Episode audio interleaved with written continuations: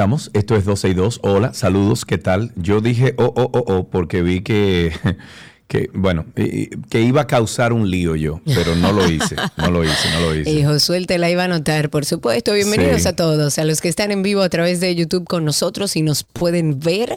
Gracias a Ani, Patricia, Clara, Graciela, Ana, Jairo, José Antonio. Bueno, a todos los que están en YouTube, gracias por la sintonía. Compartan el enlace en sus redes y por supuesto a los que están a través de Twitter Spaces, que ya están ahí con nosotros también. Hay algunos duplicados, por ejemplo, Clara Berg está en Spaces y está en YouTube. Ani está en Spaces y seguro está en YouTube. Eh, creo que sí, que ahí la vi. A Odette, hola. Jeremy, hola. A todos los que están en sintonía, bienvenidos a esta apertura de semana ya laboral. Recuerden que estamos en vivo a través también de nuestra página 12y2.com. La idea es que ustedes puedan escucharnos donde mejor les convenga. Recuerden que Twitter Spaces es muy bueno porque ustedes pueden entrar a Twitter, a nuestro usuario, en la aplicación eh, original de Twitter y cuando entren a nuestro perfil van a ver ahí unos circulitos. Usted cliquea encima de eso y ya puede apagar su teléfono, dejarlo a un lado y sigue escuchando el programa. Y si hay algo en lo que quiere participar, por esa Tú le das misma vía puede hacerlo. Entonces eh, eh, eh, ¡pua! y, le da, quiero y le da un botón de que yo quiero hablar, exacto. Nos encuentran en todas las redes sociales como 12 y 2. Adiós, Monse. Yes. Eh, señores, este fin de semana yo anduve por Isla Saona. ¿Tú- ¿Cuándo fue la última vez que tú fuiste a Isla Saona? No, recientemente, yo voy bastante. A Isla Saona. Sí. A Isla Saona, Sí. a Catalina, sí, yo voy bastante. Y, pero, La última vez fue con Cacha. pero tú no te quedas ahí. No, no, no, no. Ah, yo me Voy, quedé, yo me quedé una noche ahí. ¿Y? Entonces, bueno, bien, es un lugar paradisíaco, es una isla Hermoso. hermosa, el agua es como una piscina, o sea, es una pero, piscina. ahí viene el pero y el lunes. Pero, bueno, no, y hay que decir eh, felicidades a CEPEM, que tiene allá, eh, está poniendo electricidad. Eh, me parece que no es el lugar de poner los paneles solares justo en un lugar que se puede desarrollar, eh, eh, ¿cómo se llama? Se puede desarrollar turísticamente. Creo que debieron de hacer esa instalación de los paneles más adentro de la isla, no en, el, en la, en, en- en- como en la ribera ahí, como en, en la playa no lo he casi. visto. Sí, ellos pusieron los paneles, que qué bueno, hay electricidad, bravo, ¿eh? Pero es el lugar, o sea, debieron de entrar por lo menos, qué sé yo, 500 metros, un kilómetro hacia adentro de la isla y no ponerlo justo donde se puede desarrollar cualquier cosa, un proyecto turístico ecológico o lo que sea, pusieron todos estos O paneles. hasta espacios para las personas que van a visitar la isla también. Exacto, entonces eh, eh, me pareció muy bien, chévere, eh, hay luz. Eh, ya incluso hay unos ecolodge que tienen eh, aire acondicionado, que se puede quedar uno en, en una estructura de cemento, o sea, como una habitación ya más de hotel. Eh, hay uno ya que tiene cuatro habitaciones ahí, hay otro que vi cerca del lago que también tiene unas buenas instalaciones, pero a nivel general, qué pena me dio la cantidad de basura que se ve en Isla Saona.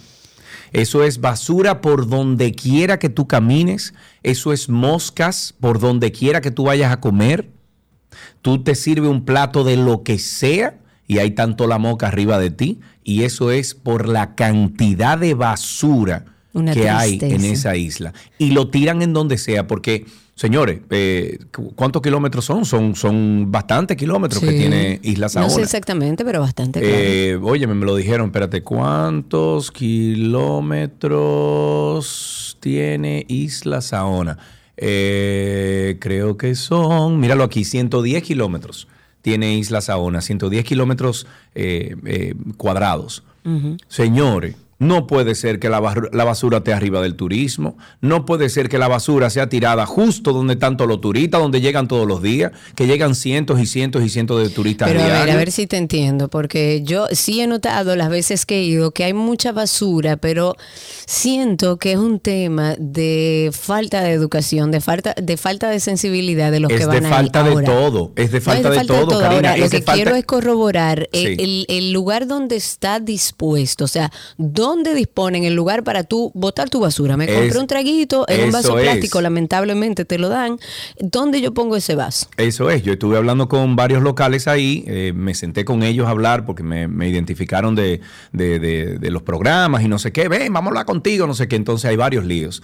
El primero es que no hay conciencia ni hay educación No, claro, de eso que es lo ahí. primero. Ok, o sea, les dije, bueno, pero ustedes mismos se tienen que preocupar de Claro. mantener esto limpio porque hay generaciones de, individuos que han nacido en Isla Saona. Yo conocí uno que su, su abuela duró 110 años viva y fue ahí en Isla Saona. Su papá todavía está vivo y sigue ahí en Isla Saona y tiene 65, 70 años y él tiene 40 y pico y nació y vive, y- o sea, y vive ahí en, en Isla Saona. Y fue lo que le dije, le dije, loco, lo que pasa es que ustedes, los que viven aquí, no pueden aceptar que eso... eh, o Pero sea, no que solo eso- los que- que, viven, los que llevan los tours ahí. Además- el Ministerio de Turismo debería exigirle y darle un permiso que se lo retiren si no se encarga de que la basura que dejaron sus turistas se recoja antes de ellos retirarse. Pero además de eso, yo estuve en la parte de Mano Juan, no estuve en la parte, porque hay varias partes, o sea, hay, hay varios lugares donde, donde los turistas van a diario, que se llevan Sí. en un barco eh, o una lancha, un bote. Eh, sin embargo, yo me pasé eh, dos días ahí en Mano Juan.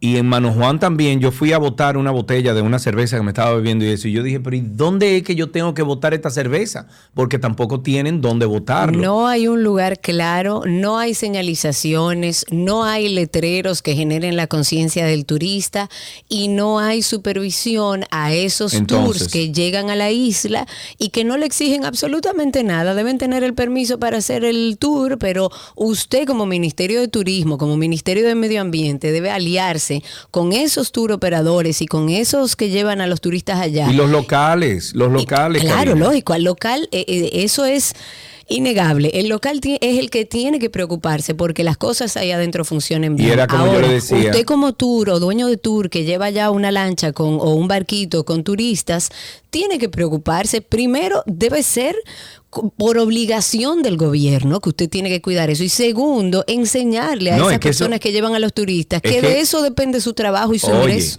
es que eso es un parque nacional. Ahí hay que eso. cuidarlo absolutamente todo. Entonces, como yo le decía a ellos, óyeme, una cosa es que usted sea pobre y que no tenga recursos, otra cosa es que usted sea un puerco. Y aquí esto da pena porque Una tú cosa caminas no a tiene cualquier... que ver con la otra. Una cosa no tiene que ver con la otra. Usted, usted camina, yo, yo caminé por unos callejoncitos para llegar, yo me estaba quedando en algo que se llama Saona Lodge, lindísimo. Es como un glamping, no tiene aire, tiene abanico, eh, tiene electricidad, por ellos tienen paneles solares, pero también están conectados ahora a CPEM. Eh, y es un sitio, un lugarcito chiquitico, son creo que seis habitaciones, algo así. Lindísimo. Eh, sin embargo, cuando tú vas camino a eso, te encuentras con basura en todos lados. Sí, Además, hombre. en los patios de la gente, Karina, hay basura por todos lados. Pero además con el agravante, y eso ya quizás es pedir mucho, pero el agravante de que estamos hablando de una isla, serio, que toda esa basura, ¿dónde termina? Entonces, ahí que voy. Yo le debería pregunté, desde el espérate. mismo Ministerio de Turismo Sí. y de Medio Ambiente decir, mira, ni en Cayo Levantado, ni en. Salina, ni Wait. en ninguna de esas islas Wait. se puede utilizar eh, en material plástico. Todo tiene que ser un material reusable que usted coge y se lo lleve, coge y se lo Entonces, lleve. Entonces, yo hablé y le dije, ven acá, pero no hay una barcaza que venga aquí. Me dice, sí, hay una barcaza que viene una vez al- al- a la semana. Eh, a veces dura dos semanas, pero una vez a la semana viene y supuestamente recoge todo. Ellos tienen camiones dentro de esa ONA, camiones, o sea, eh, eh, te estoy hablando de, de- de camiones de combustión, de, de- de motor de combustión, dentro de esa ONA que supuestamente recoge. Lo que pasa es que la tiran donde sea la basura. Y ahí está el problema. Eso trae contaminación, eso trae un moquerío que eso no lo aguanta nadie. En cualquiera de los restaurantes que tú vas, eso es moca por donde, eso es una asquerosidad. Entonces me da una pena terrible Karina, porque es un lugar paradisíaco. Hermoso. Entonces se quejan cuando viene una corporación grandísima, cuando viene un, eh, por ejemplo, un, en- un- un, eh, entramado hotelero grandísimo y dice, miren, queremos esto para desarrollarlo eh, de alto nivel, no sé qué, no sé cuánto, y entonces los afuerean a ellos. Pero es que se lo ganan. Porque, que, amigo, ¿cómo usted va a emplear gente o cómo usted se va a involucrar en un lugar donde es una asquerosidad lo que hay ahí? Y es una pena, cuando eso, una cuando, pena. cuando eso lo que falta es organización, educación. Y estamos hablando Y sistema de, 300, consecuencias para el que Oye, no quiera aprender. Y estamos hablando de 300, 500 gente que hay ahí. Y miren, yo le voy a decir algo. Yo viajé a Aruba y la verdad es que daba. Eh, daba frustración por un lado por ver que en nuestro país poco se hace en ese sentido, pero también yo como turista me sentía acogida en un lugar respetuoso con el medio ambiente, un lugar que vive de sus costas, de la playa y la cuidan. Ahí no hay un lugar, o por lo menos yo no fui a ninguno, puede existir, pero yo no fui a ningún lugar y anduve mucho en Aruba donde se utilicen vasos o platos plásticos. Todo era de bambú, todo era reusable. Usted comía ahí, venía el señor y se lo retiraba y se lo llevaba, lo lavaba y lo volvía y lo usaba. No vi en ninguna playa un vaso plástico. Le corresponde, así como el Ministerio de Turismo está trabajando para desentar los malecones, para desentar los accesos públicos a las playas, que me parece genial, también debería poner el ojo en esas islas que van muchísimos turistas Claro. y que lo que están viendo es pura contaminación, pura mala educación Yo- alrededor del tema de la sostenibilidad. Y Sí. evidentemente un turista que ve que el local no valora lo que tiene y tira la basura al lado de su silla donde está eh, Claro. tomando sol, Claro. lo va a hacer igual. Mira, yo escuché a unos españoles que estaban ahí con sus hijos y escuché a la señora decir, pero, eh, pero tío, que esto es una asquerosidad. Y eso me llegó a mí. Una pena, una pena. Al- oye, yo no estaba hablando con ellos, ellos pasaron, o sea, estaban como cerca de donde yo estaba. Y me rompió el corazón. Un último tema es que ellos tenían una asociación de vendedores eh, ahí, o sea, que te vendían, por ejemplo, masaje o te vendían eh, vendedores ambulantes, una asociación dentro de Saona. Y me dicen ahora que llegó una asociación de Valladolid que va todos los días hacia Saona y que entonces eh, según me dijo el local, la persona que yo estaba hablando, con la persona que yo estaba hablando, me dice que si la asociación de Valladolid y la asociación de los vendedores ambulantes de Saona al mismo tiempo venden todos los días, es una saturación. Entonces, la asociación de, de, de Saona les comentó a la asociación de Valladolid que se alternen los días, que ellos no tienen problema con eso, que un día trabajen ellos y un día trabajen los de la asociación de Valladolid. Organización. Ok. Mientras más organización, Y- mejor para el turista y mejor para el local. Y que la organización de, o sea, la, la organización de, de vendedores eh, eh, ambulantes de Valladolid dijo que no, que ellos iban a trabajar todos los días. Entonces hay un lío ahí. Entonces, esto le pertenece al Ministerio de Turismo organizar, Claro, lógico, porque eso es primero un parque, un parque nacional y segundo es un punto turístico excelente. Uno de los mejores y más Entonces- buscados por los turistas. Entonces, yo lo que creo que si hay la intención de hacerlo bien, y en el caso del Ministerio de Turismo, que está trabajando en temas de visibilidad, de arreglar espacios públicos, de los malecones, de los accesos a la playa, debería sentarse con el Ministerio de Medio Ambiente y decir, ok, ¿qué es lo que vamos a hacer con las islitas nuestras? Claro, ¿Cómo es que lo vamos a volver sostenible? ¿Cómo es que no vamos a permitir que el plástico llegue a nuestro mar? ¿Cómo es que vamos a recoger esa basura? ¿Dónde vamos a poner los letreros? ¿Cómo le vamos a avisar al turista que no puede llegar a esta isla y tirar la basura donde le dé la gana? Claro. Pero primero hay que entrenarlo de nosotros, para que sea el de nosotros que le diga, mire, esa basura no puede ir ahí, mira el zafacón allá. Y Pero tiene que estar claro, tiene que estar dispuesto, tiene que estar organizado, tiene que haber un sistema de consecuencias para aquel que no cumpla con lo establecido y tienen que organizar los vendedores ambulantes. De tanto de las islas como del mismo Valladolid. Ellos Sí. están más organizados hacia afuera, pero si hay un conflicto, deben darle la cara y ojalá y pueda el Ministerio de Medio Ambiente, tratándose de un parque, junto con turismo, hacer un trabajo que vaya en beneficio de nuestra sostenibilidad. El ministro de Educación, Ángel Hernández, dijo que las áreas deportivas de los planteles escolares a nivel nacional se pondrán a disposición de los comunitarios durante los fines de semana. Qué bueno. El funcionario explicó la forma en, en la que espera que que funciona esta iniciativa y según el propio ministro se contratarán mil monitores deportivos para garantizar un uso correcto de los espacios y para la supervisión. Hernández dijo que con eso se logrará entonces una diferencia en los jóvenes, ya que según él, eso es educación integral, estoy de acuerdo. El anuncio de este proyecto se hizo durante la ceremonia de corte de cinta de una escuela en Santo Domingo Este y durante el discurso, Hernández dijo, y estoy citando, no hay país que se desarrolle sin lograr un buen nivel educativo. Hay que procurar que el sistema educativo funcione y esté bien. Y pidió, y estoy citando, que las escuelas o la escuela sea un ambiente seguro y de utilidad para los niños y la comunidad.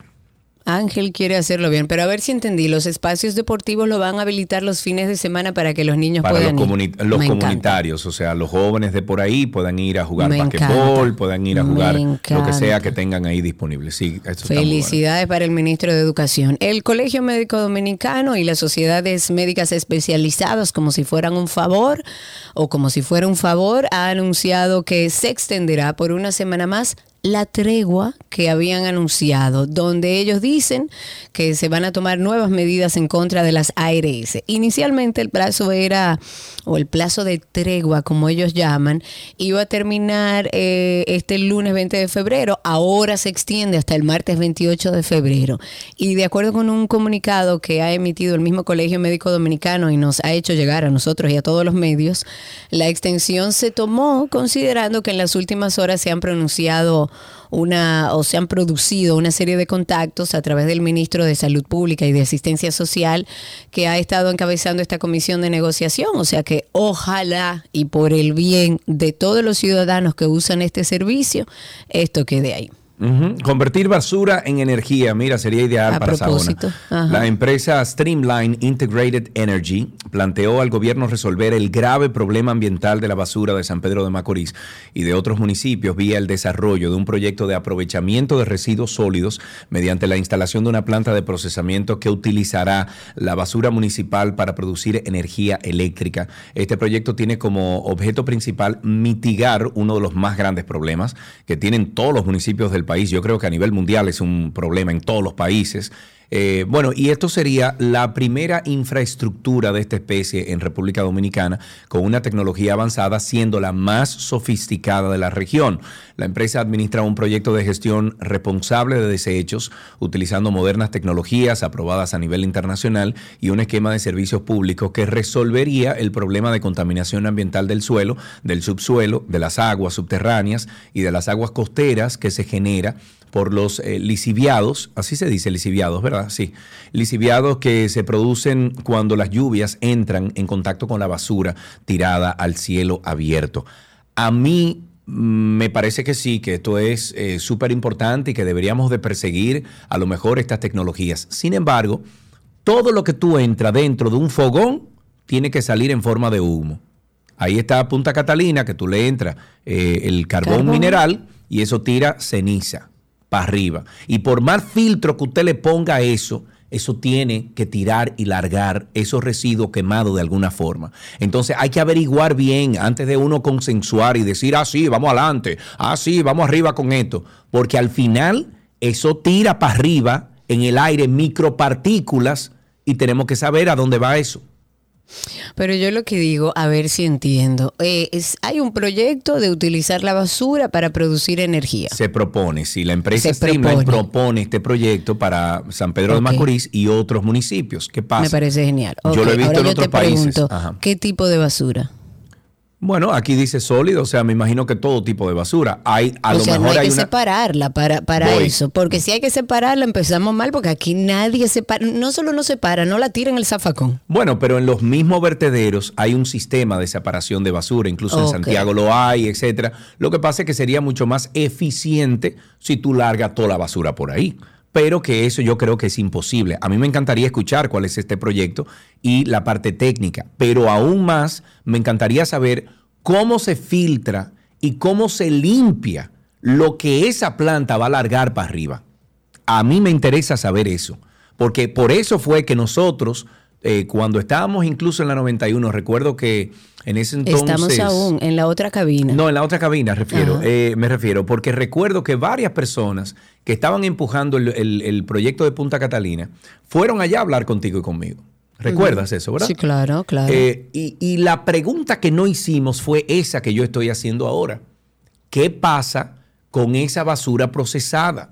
O sea, ahí va a largar humo, ahí se va a largar algo, porque de alguna forma se tiene que consumir. Y es con fuego que se consume eso o con caliente. Entonces, ¿a dónde va lo que quema eso? ¿Qué tipo de filtración tiene eso? ¿Dónde está funcionando esa planta o esa tecnología para uno mandar allá una comisión a ver qué es lo que hay? Sí, si realmente es eficiente y va a cumplir con lo que pretendemos.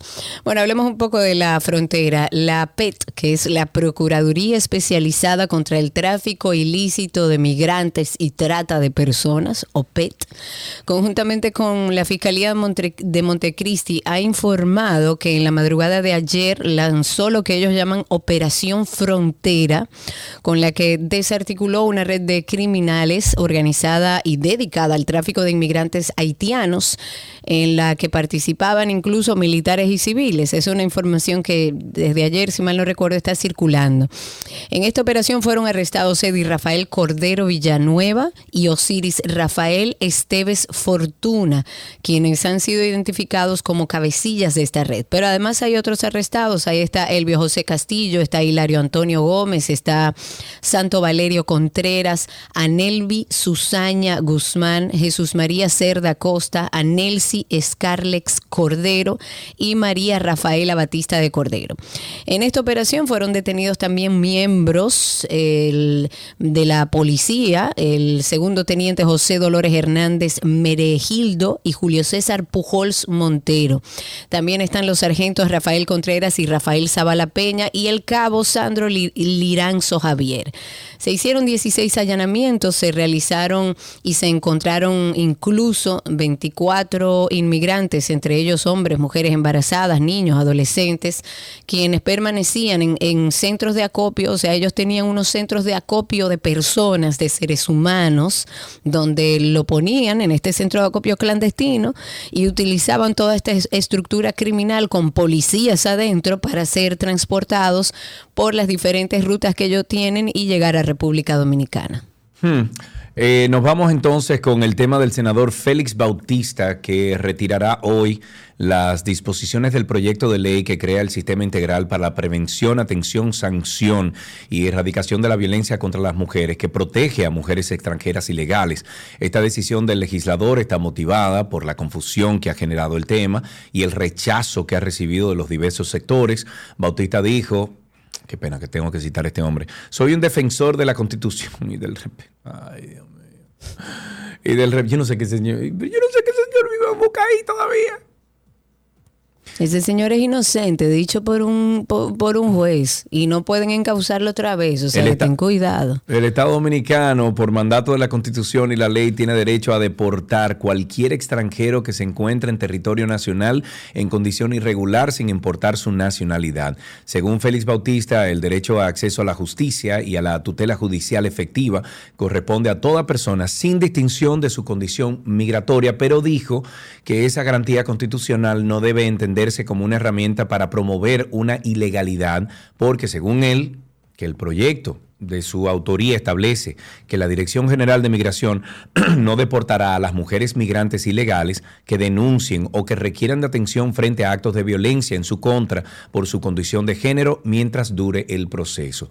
Es que, es que es- entonces todas las haitianas estarán dentro de ese proceso y no se podrán- Justamente, por eso te iba a decir, yo creo que es la primera vez, anoten ahí que estamos de acuerdo con el senador Félix Bautista, yo creo que también se aprovechó de- del señalamiento que se ha hecho a través de la prensa de que por alguna razón estamos viendo que en diferentes acciones y proyectos presentados al Poder Legislativo hay como eh, situaciones que no están claras. Uno pudiera entender que se está tratando por pre- presiones internacionales de dar un vistazo bueno a aquellas eh, migrantes mayormente haitiana, porque evidentemente la mayor migración a República Dominicana es de haitianos, y se está como, uno quisiera no pensar en teorías conspirativas, pero da la impresión de que realmente el Estado dominicano está siendo forzado a nivel internacional para dentro de cualquier cosa o de cualquier proyecto buscar la manera de acomodar a los inmigrantes en nuestro país. En este caso en específico, las mujeres. Eh, ha sido muy cuestionado, yo creo que se, se debe tomar el tiempo para revisarlo. El presidente de la Sociedad Dominicana de Obstetricia y Ginecología alertó que la práctica de un aborto es un procedimiento que nunca es seguro. Esto asociado a riesgos a la salud que pueden llevar a la paciente a la infertilidad, a contraer infecciones y en última instancia incluso la muerte. Él dijo que hay estadísticas precisas porque la mayoría de estos procedimientos y en vista de que en nuestro país no está establecido ni siquiera tres causales para que las mujeres puedan eh, decidir sobre su vida cuando estos procedimientos se hacen de manera clandestina, que señores, todos se hacen de manera clandestina, exceptuando aquellas personas con poder adquisitivo que o se montan en un avión o tienen un médico local que en una muy buena clínica aquí se lo hacen. Se estima que el, del 6 al 8% de las muertes maternas están asociadas a abortos clandestinos. Este porcentaje abarca tanto los abortos provocados como los abortos espontáneos, pero además hizo un llamado a las familias para crear conciencia sobre la necesidad de una mejor educación sexual. Siento que el presidente de la Sociedad Dominicana de Obstetricia y Ginecología está hablándole a los padres. Yo le hablaría al gobierno. Los padres han sido educados exactamente igual como están educando a sus hijos, donde el tema sexual no se habla. No. se habla, es pecado, es sucio, es malo. Una niña no puede hacer eso. Entonces, mientras tengamos padres que han sido educados de esa manera, le corresponde al gobierno dominicano dar las herramientas a la juventud sobre el conocimiento de su cuerpo y de su sexualidad. No creo que sea o que estemos en un momento donde podamos pedirle a los padres y a las madres que eduquen a sus hijos cuando ellos no tienen las herramientas. Para nada.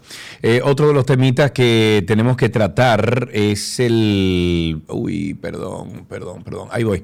Eh, el de la ley de electoral. El presidente Luis Abinader eh, promulgó la ley orgánica de régimen electoral con el numeral 20-23 que tiene el objeto de regular el ejercicio del derecho de la ciudadanía de elegir, ser elegibles y regular el procedimiento y desarrollo del proceso electoral para la conformación del Poder Ejecutivo el poder legislativo y la elección de las autoridades municipales. Esta nueva ley promulgada el 17 de febrero, hace unos días de este año, regulará el funcionamiento y competencias de la Junta Central Electoral como máximo ente responsable de la organización de los comicios.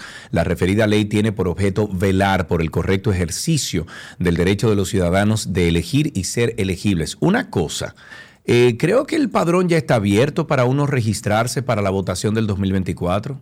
No lo sé. Sí, creo que sí. Y como que no se le ha como que no se le ha dado con todo a eso para que todo el mundo se registre. Hmm. Yo estaba como, mira, vamos a buscar la información, ocupémonos de, porque yo ni siquiera tenía la información, vamos a amplificarla. Continuamos, continuando hablando de este tema de la ley electoral, hay varios plazos legales previstos para cumplirse este año preelectoral. Ya, de hecho, hay vencidos, hay otros que están próximos a vencerse, por lo que tanto los partidos políticos como la Junta Central Electoral deben prepararse para, bueno, para las tareas que le corresponde desempeñar. La mayoría de los plazos legales más cercanos a vencer están previstos en, la ley de partidos, los cuales se detallan en el cronograma que fue elaborado por el Pleno de la Junta con, con miras a las elecciones del 2024. Y precisamente el sábado venció el plazo que tienen las organizaciones políticas para depositar en la Junta Central Electoral todos los documentos de solicitud de reconocimiento. Habrá que ver si todos lo entregaron porque venció el sábado. Pero además el órgano de administración electoral recordó el vencimiento de ese plazo a las entidades interesadas en obtener personería jurídica para participar en los comicios del 18 de febrero del 2024.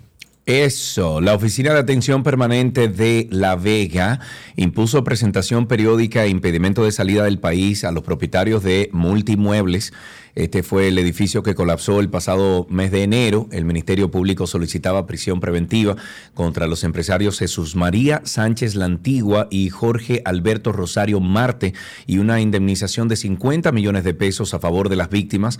Y de acuerdo al Ministerio Público, las demoliciones y modificaciones, además de haber sido ejecutadas sin la autorización de los organismos previstos por las leyes y los reglamentos, se realizaron con empleados dentro de la estructura lo que provocó al momento del colapso quedaran varias empleadas aplastadas entre los escombros, entre ellas Yaciris Joaquín de Jesús, quien falleció, y sus compañeras que resultaron con lesiones de diferentes partes del cuerpo.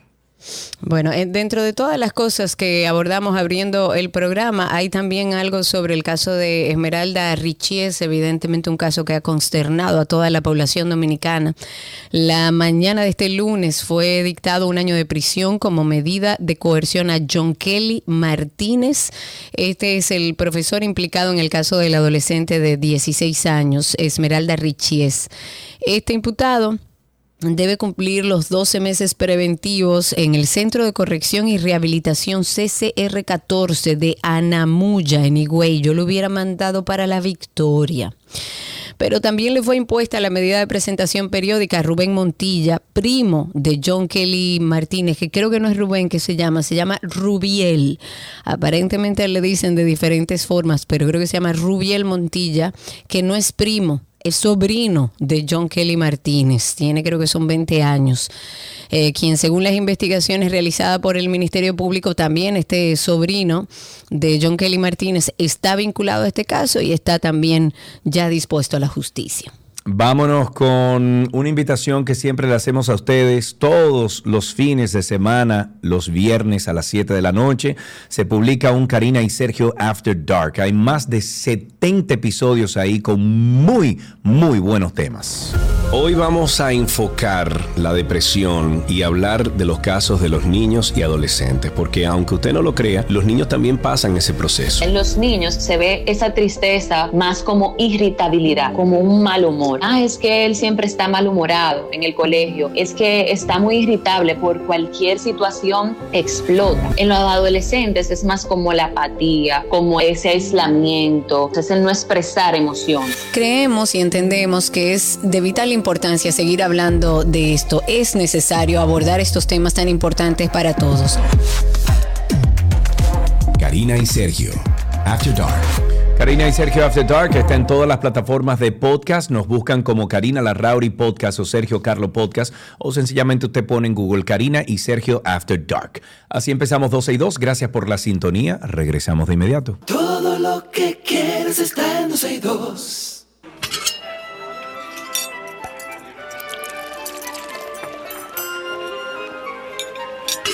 Hola, la Hola, me la mangia, me comida de. Gabriel Lapas, que sí, me Me voy. Hola. Me voy, yay. Hola, Feliz lunes. ¿Cómo está? ¿Cómo está? Tutto bene, tutto Qué bene. bueno. Entonces, Gaby. ¿qué es lo que vamos a hacer esta semana? Vamos a hacer salsas. salsas. Ay, me gusta mucho. Porque yo digo que las salsas son un... Un resuelve problemas. sí, pero hay que tener mucho cuidado con ellas. Porque así como te la pueden engrandecer, te pueden dañar un plato si abusas de Sí, ellas.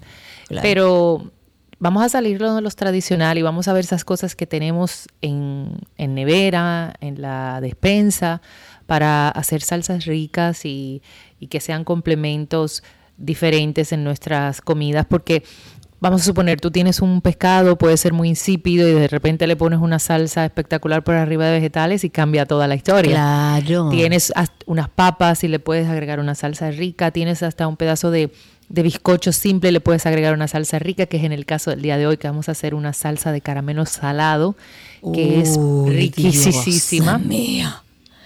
que va bien con galletitas de sodas, con, con helado, con un bizcocho de vainilla, con crepes. Con A brownies. cuchara. A cuchara. Como usted quiera.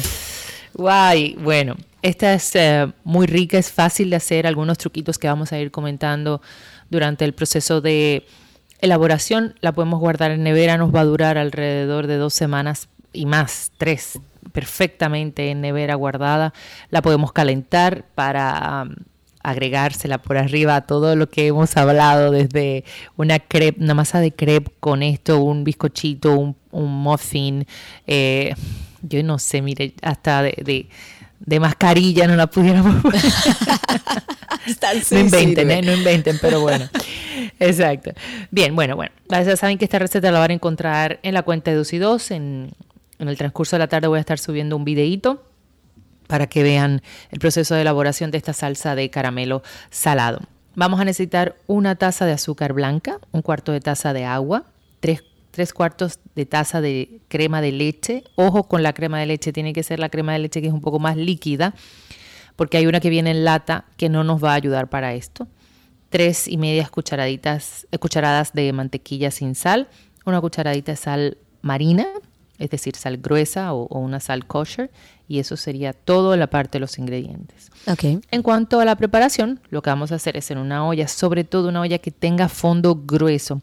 Cuando hablamos de fondo grueso, son esas ollas que vienen como si fuera con una base extra abajo, o en su defecto tenga un fondo bastante grueso. Esto va a ayudar a que tengamos mucho calor y que podamos eh, trabajar sin que se nos quemen las cosas. Si nosotros vamos a comenzar a hacer un caramelo, como es el caso de esta salsa, si tenemos una ollita muy finita, lo que va a pasar es que el calor se va a, o sea, se va a propagar muy rápido, lo que va a pasar es que se nos va a quemar todo. Por eso es importante trabajar en una olla de fondo grueso. Vamos a combinar el azúcar y el agua y vamos a llevarlo a fuego medio bajo hasta que el azúcar se comience a disolver. Cuando el azúcar se disuelva, entonces vamos a subir el fuego y vamos a dejar que hierva sin revolver, es decir, déjelo tranquilito, deje que eso hierva y lo que va a ir haciendo es que a medida que va hirviendo, pues se va a ir tornando un color almíbar, un color caramelo. Esto va a ser más o menos de unos 5 a 6 minutos. Vamos a retirar la olla del fuego o va a apagar el fuego en este momento, la puede dejar ahí en, en la estufa, pero va a agregar con cuidado la crema de leche. Y aquí viene uno de los trucos uno de los truquitos. No se preocupe porque va a comenzar a burbujear. Eh, usted le va a este azúcar que está en ebullición, que ya es un almíbar, al momento que usted le agregue la crema, esto va a subir. Por lo tanto, no se la agregue toda, eh, como diríamos, o sea, toda de, una vez. De golpe, exacto. Exactamente, de golpe. Vaya agregándola poco a poco y vaya moviéndola porque va a burbujear. Es muy normal. Entonces luego que tenga incorporada la crema con el almíbar, vamos a agregar la mantequilla y por último la sal. Cuando la mantequilla se derrita vamos a agregar la sal. La mantequilla tiene que estar fría, importante, para no crear elementos de grasa. Vamos a mezclar bien y esto lo vamos a poner en un envase de vidrio, preferiblemente. Dejamos enfriar a temperatura ambiente y, y luego lo vamos a guardar en nevera otra cosita, al momento que usted saque su salsa de caramelo del calor, recuerde que va a estar más líquida de lo que realmente va a ser cuando se enfríe. aquí tenemos elementos lácteos y tenemos la parte del azúcar que está un poco más diluida. Tranquilo con eso. No vayan a cometer el error, como me dijo una vez una amiga que ella tomó un poco de fécula de maíz, la disolvió y se la agregó y le digo, no niña, tranquila, déjalo ahí, exactamente. No os desesperéis. Y pregunta Yael aquí que si se puede hacer caramelo con azúcar crema, Gaby. Sí, también. Ah, em, lo que va, el azúcar, a ver, te explico Yael. Lo que va a pasar es que con el azúcar morena no se va a disolver tan bien en el agua. O sea, Tú te das cuenta cuando haces un jugo o algo que el azúcar morena te tarda un poquito más y todo, tú lo puedes hacer perfectamente. Es el, proceso adelante de, disolverse el azúcar en el agua, es lo que te va a hacer la diferencia con la morena y la, y la blanca. Y también el sabor. Ya sabes que el sabor va a ser un sabor más meloso. Eh, es rico igual, delicioso, la, azúcar morena, que de hecho esa es la que más consumo, pero eh, tomando en cuenta que ahí te puede variar un poquito el sabor de la parte de caramelo, pero es rica igual y la puedes utilizar igual y en la misma cantidad y todo el mismo proceso. Vendría una próxima pregunta que si esto lo puedo hacer con azúcar de dieta, la verdad que no sé. Ahí sí que no te pudiera decir porque nunca he hecho un caramelo. Si alguien lo ha hecho con, con algún edulcorante, nos deja saber, pero ahí sí que no tengo idea. Creo que leí ahí que Monse habló de alulose, que es un tipo de endulzante. No sé bien de dónde viene ni, ni, ni cuál es su base, pero creo que estaba diciendo que con eso también se puede hacer. Ya, o sea, la parte de los edulcorantes, azúcar de coco y azúcar del más allá, de azúcares no tengo idea. alternativas o más naturales. si alguien exacto. sabe, Monse, danos detalles. Exacto, yo esa parte no la manejo, eh, no sabría decirle, y, y- pero en base al azúcar morena sí te puedo responder. Como te decía, esto lo vamos a guardar tapado en nevera hasta por dos hasta tres semanas, te dura perfectamente. Te va a resultar alrededor de una taza no, no te va a llegar ni siquiera, te va a, va a ser como media taza de, de- de salsa de caramelo, ¿ok? Un poquito más, casi la misma cantidad de la crema de leche, eh, tomando en cuenta el agua, el al- almíbar y todo, ¿ok? O sea, que no vayan a pensar que es un batch grandísimo que vamos a hacer con esta cantidad. No, es más o menos eso, tres cuartos de taza a media taza de salsa de caramelo. Les recomiendo guardarlos en uno de estos envases que tienen la tapa hermética eh, que se conserva súper bien ahí. Y si lo quieren, cuando lo vayan a utilizar, el toquecito de calor que va porque va, le queda delicioso, se lo colocan por arriba, algo así, o como decía Karina, a base de cuchara y, Y voilà. voilà. Qué rico, señores. En 12y2.com están siempre las recetas de Gaby. 12y2.com, por ahí pueden conseguirlas. Si no, pueden seguir a Gaby como gabriela.reginato. En Instagram pueden seguir nuestra cuenta 12y2, que ahí también siempre tratamos de cargarla. Gaby, gracias. Un beso enorme, nos escuchamos mañana. Chao, chao. Así será. Gabriela Reginato estuvo con nosotros desde La Romana. Recuerden también las cuentas alternas de Gaby, que es Voila Café, que es un café hermoso ahí en Altos de Chabón, y Voila RD, que son sus potes mágicos, su línea Voila. Y hasta aquí nuestra receta del día.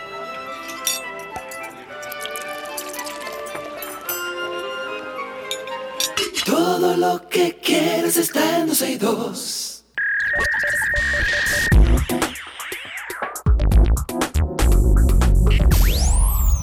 Lo mejor de la web llega.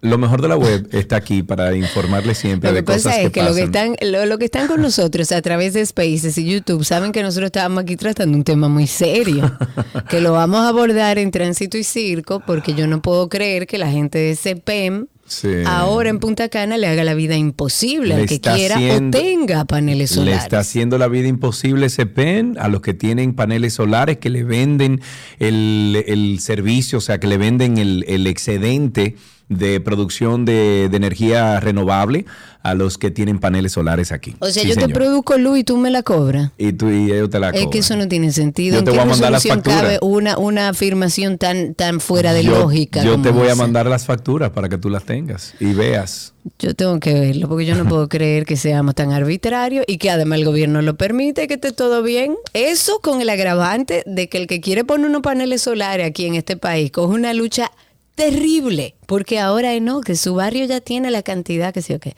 No, que su siempre hay un pero. Siempre hay un pero. Tendremos que sentarnos con la gente de Asofer nueva vez para que usted entienda cuáles son sus derechos y cuál es la realidad y cómo usted le va a rebatir a ellos cuando le digan que no, que ya no puede poner porque ya hay mucha gente. Pero estamos en lo mejor de la web. Vamos a hablar de WhatsApp que ahora va a habilitar una función, pero es una función exclusiva para los usuarios de iPhone. Así que atención.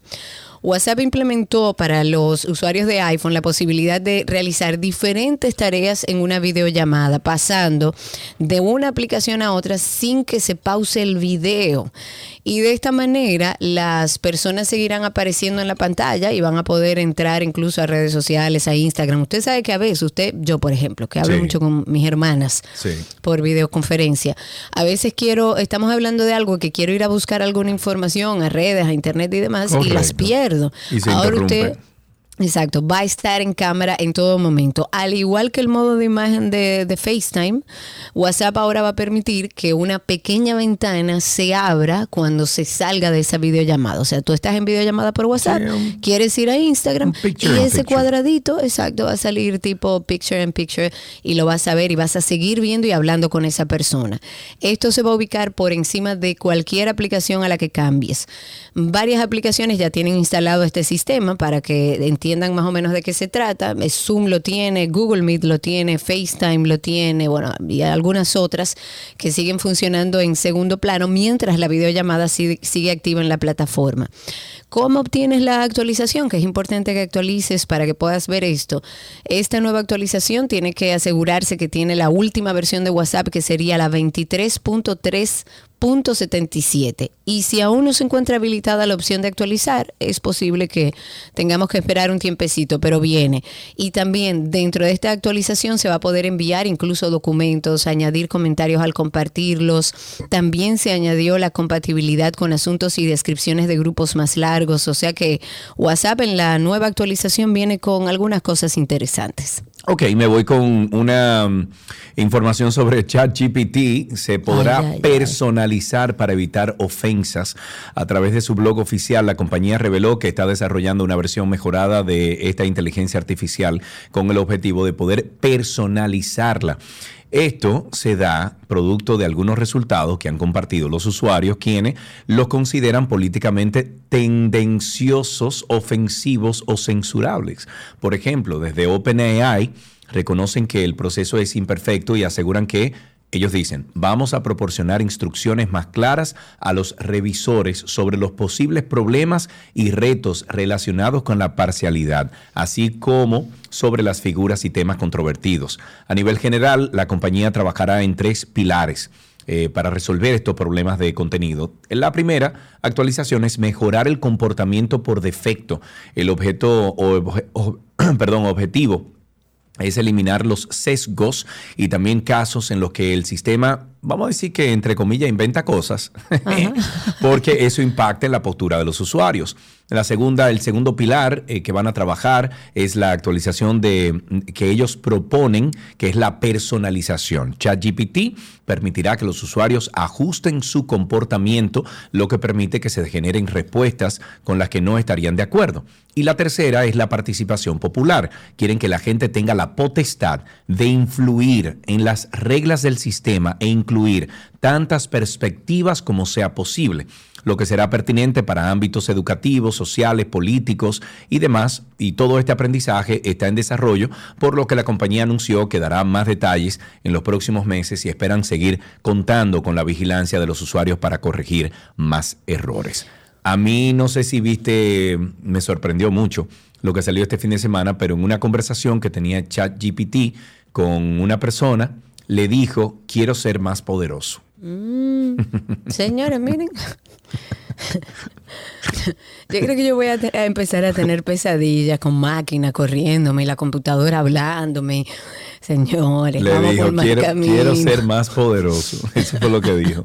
Pero tú sabes qué, qué queremos? Más poder para Karina y Sergio After Dark. Queremos hablar de algo que a veces incluso no nos damos cuenta y vamos entrándonos como en una burbuja de codependencia emocional. que la codependencia es una dependencia, es una adicción a las personas. Se encontró en una relación donde se volvió dependiente de la otra persona, pero nunca vio eso en su crianza. Me da la curiosidad, Isabela, de saber si esta conducta de codependencia se puede adoptar. Y es un intento de que a través de las personas tú satisfagas tus necesidades. Los codependientes tienen mucha dificultad para experimentar la realidad con moderación. ¿Qué quiere decir? La vida emocional de un codependiente es intensa, es un tsunami emocional. Ojalá que este episodio sea el comienzo para que mejores las relaciones en las que te engañas pensando que necesitas a esa persona en tu vida para respirar y ser feliz. Eso no es así. Karina y Sergio. After Dark. Karina y Sergio After Dark está en todas las plataformas de podcast. Nos pueden buscar como Karina Larrauri o Sergio Carlo Podcast o también pueden en Google pueden poner Karina y Sergio After Dark. Y hasta aquí lo mejor de la web. Ya regresamos.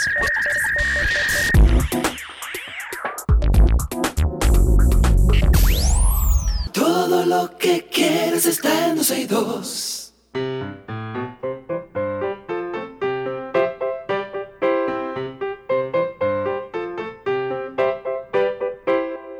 Como siempre suena esa cancioncita que le abre las puertas o el teléfono a los niños para que llamen aquí a 12 y 2. Ahí tenemos a Matías. Hola Matías, ¿cómo estás? Hello, Mati. Muy bien. Qué bueno, ¿qué edad tienes Matías? Mira, Mati, vamos a decirle a tu papá y a tu mamá que te saquen del hands free y que te entreguen el teléfono en la oreja para que podamos hablar bien, porque así nos oímos repetidos, Sergio y yo. Y es un lío grandísimo. A ver si podemos prestarle el teléfono a Mati. Hola, Mati, ¿cómo estás? Muy bien. Qué bueno, ¿cuántos años tienes? Mm, seis. Seis años. ¿Y tu colegio cómo se llama? Colegio Quisqueya. En el colegio Quisqueya. ¿Y me puedes contar qué hablaron hoy, qué hicieron en clase allá en el cole? Ah, bueno, hoy, hoy trabajamos con, con mi tía Ana y, y, y, y jugamos el que se para, ah, pierde. El que se para Y pierde. No me paré. ¿Y no te paraste? ¿Ganaste, Mati? No, no me Ok. paré. No te paraste. Ok. Y, y, y, y, me dieron unos tickets, entonces dice genial y el otro dice bien. Oh, muy bien. Entonces aquí también te decimos muy bien y genial. ¿Y cuál es tu materia mira, favorita? Ah, ah, dime, dime, dime. ¿Qué es una materia? Ah, olvídate de esa pregunta. ¿Qué tú me ibas a decir? Que, que mira, yo me sé una canción muy bonita. Ay, qué lindo. Pues cántamela, Mati. Mira. Mm, You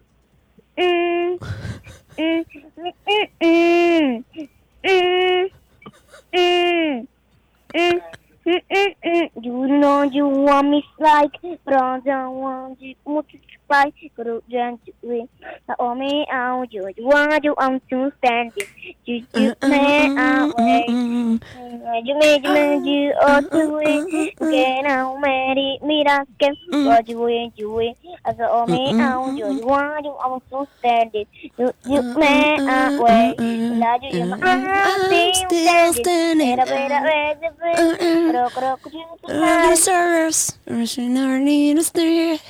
cantando. I'm still standing after, after all this time. Wow, ¿y cómo tú te sabes esa canción? Cuéntame.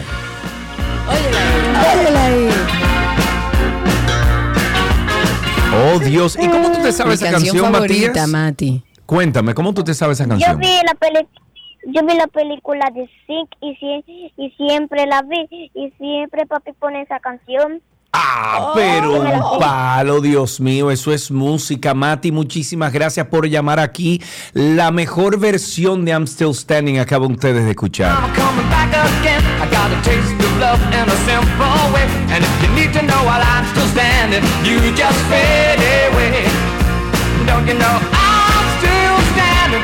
I'm Bueno, compadre, eh, yo creo que...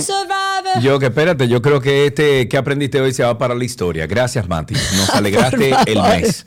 Hasta aquí Por que aprendiste favor, hoy. Aguárdenme ese audio, se lo suplico. Ya regresamos.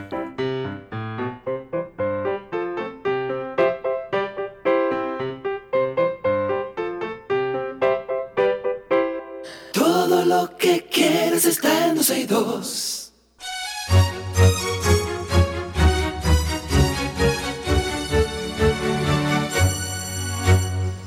Estamos en nuestro segmento de arte y vamos a recibir a un amigo, a un fajador, a un trabajador incansable, a un tipo talentosísimo. El dueño de todas las bodas de. República Dominicana. Ya lo sabe, el que más. No hay una, óyeme, si hay alguien que se casa aquí en este país y no lo contrata toca. a él, no, no, y no lo contrata a él, no se casó. Y los 15 años también. No, todo no, lo tiene. todo, todo. todo. Cantante, compositor, productor. Óiganlo ahí.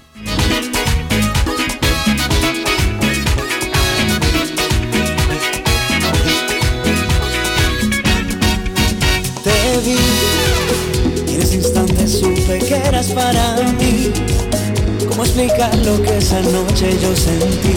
Ahí cuando te vi, yo sé que eres exactamente como imaginé. Entre tus brazos solo pudo suceder. Yo volví a nacer. sabes enamorarme después de Ricura, señores, qué qué, cosa, cosa tan, tan rica. chula. Manny, ¿qué es lo que? ¿Cómo están ustedes? Señor, caramba, cuánto tiempo que de tu vida. Creo que fue a principio de pandemia que hablamos contigo. Yo creo que sí, que sí, no, pero ustedes saben que para mí siempre pues, es un honor estar aquí. Y nada, se les quiere muchísimo. Gracias por esa presentación tan linda. Que ah, pero no, talento, talento. Uno oye la voz de, Ma- de, de Manny y comienza a, a cantar y a bailar de inmediato. Aquí en Punta Cana ponen mucho mi Santo Domingo. Eh, y bueno, bueno. donde quiera que yo y- y vamos a bailar. Manny, la gente quiere verte en cámara. Aquí estaba todo el mundo que ya sabía que era a ti que te íbamos a presentar en este segmento, porque estamos en vivo a través de YouTube. Serio, mándale el enlace de StreamYard. ver Es que se si él pone el celular, se va a escuchar cuando nosotros hablemos, Ah, Karina. claro. Recuérdalo, sí. Entonces, verdad, lamentablemente no se puede. Manny está con nosotros para hablar, bueno, de su vida, de su trabajo, trabajador incansable. Además, también hay una parte que quizás la gente sabe, pero no conoce mucho, Manny, que es tu trabajo como, o tu faceta como compositor, porque hay muchas canciones que tú escribes que no necesariamente la cantas tú. Cuéntanos un poco sobre esa parte. Bueno, sí, gracias pues le, doy siempre al Señor por esa por esa dicha, tú sabes, de, de poder escribir mis canciones y bueno, y, y tener también la, eh, la dicha de, de componerle a otro artista. He tenido, bueno, pues eh, la suerte de, de escribir junto a mi hermano, eh, que yo creo que ha sido la canción que cambió también. mi vida de- en muchos aspectos, que se llama Deja Vu, una canción que le escribimos a Shakira y a Prince Royce, una bachata maravillosa, yo creo que fue la, la primera bachata que, que Shakira pues eh, eh, interpretó y la y tuve la pues imagínate la suerte de escribirla con mi hermano Daniel Santa Cruz, que también es un cantante y compositor pues que- Todo listo no porque sea mi hermano, pero eh, lo admiro demasiado. Es más, te voy a hacer, te voy a hacer una confesión. Yo fui- primero fui fan de tu hermano. Claro, tuyo. yo me acuerdo, pero claro. Por un tema de edad, ¿eh? Sí, sí, sí, sí, sí. Sí, pero yo me acuerdo que yo, yo te conocí hace mil años atrás y fue por, por mi hermano. O sea, Bueno, tampoco Claro. tan. Ah, está bien, déjalo así que él es muy joven. Ay, ay, ay. Sabes, ahora, hablando como los locos, te- ustedes saben Ajá. que yo una vez aquí, antes de yo cantar y eso, yo una vez llamé para un concurso para cantar una canción de, de, ay Dios mío, eh, de Queen. Eh, Mentira. sí, sí, sí, pero no gané, no gané. ¿Cómo no te lo ganaste, ¿Cómo no ganaste? ¿Cómo va a ser? ¿Cómo que no ganaste? Me acuerdo que yo me, me, me, me paré ahí en la calle y bueno, y para llamar y eso, pero estaba súper nervioso. Eso fue hace muchos Ah, años. atrás. oye, eso, Sí. pas- pasó el tiempo. Manny, ¿tú sientes que estás donde quieres estar, donde te ubicabas a nivel eh, eh, musical? O sea, tu sueño musicalmente hablando, ¿ya se cumplió? Yo sobrepasé, yo creo que todo, toda esa expectativa que yo tenía, todos esos sueños, todas esas metas, pues gracias al Señor pues he ido cumpliendo eh, a, medida a que ha pasado como que los años y demás. Y, y sobre, ha sobrepasado todo lo que yo pues tenía como planeado. Yo la verdad que estoy donde, donde el Señor quiere que yo esté y, y ahí yo estaré. Si, si, si Él eh, es su voluntad yo quedarme aquí eh, en el nivel por así que estoy, pues yo de mil amores, o sea, yo me siento un hombre sumamente agradecido, completo, me siento ahora mismo eh, realizado, no solamente a nivel profesional, sino también a nivel personal, emocional, espiritual, y, y me siento o sea, realizado, eso. me siento realizado. Claro. la verdad. O sea, no, no solamente más eso, nada. que si, que si Manny pone, por ejemplo, en una de sus fotos de que hashtag bendecido, es correcto. Es Se de verdad. puede, es de verdad. Es de verdad.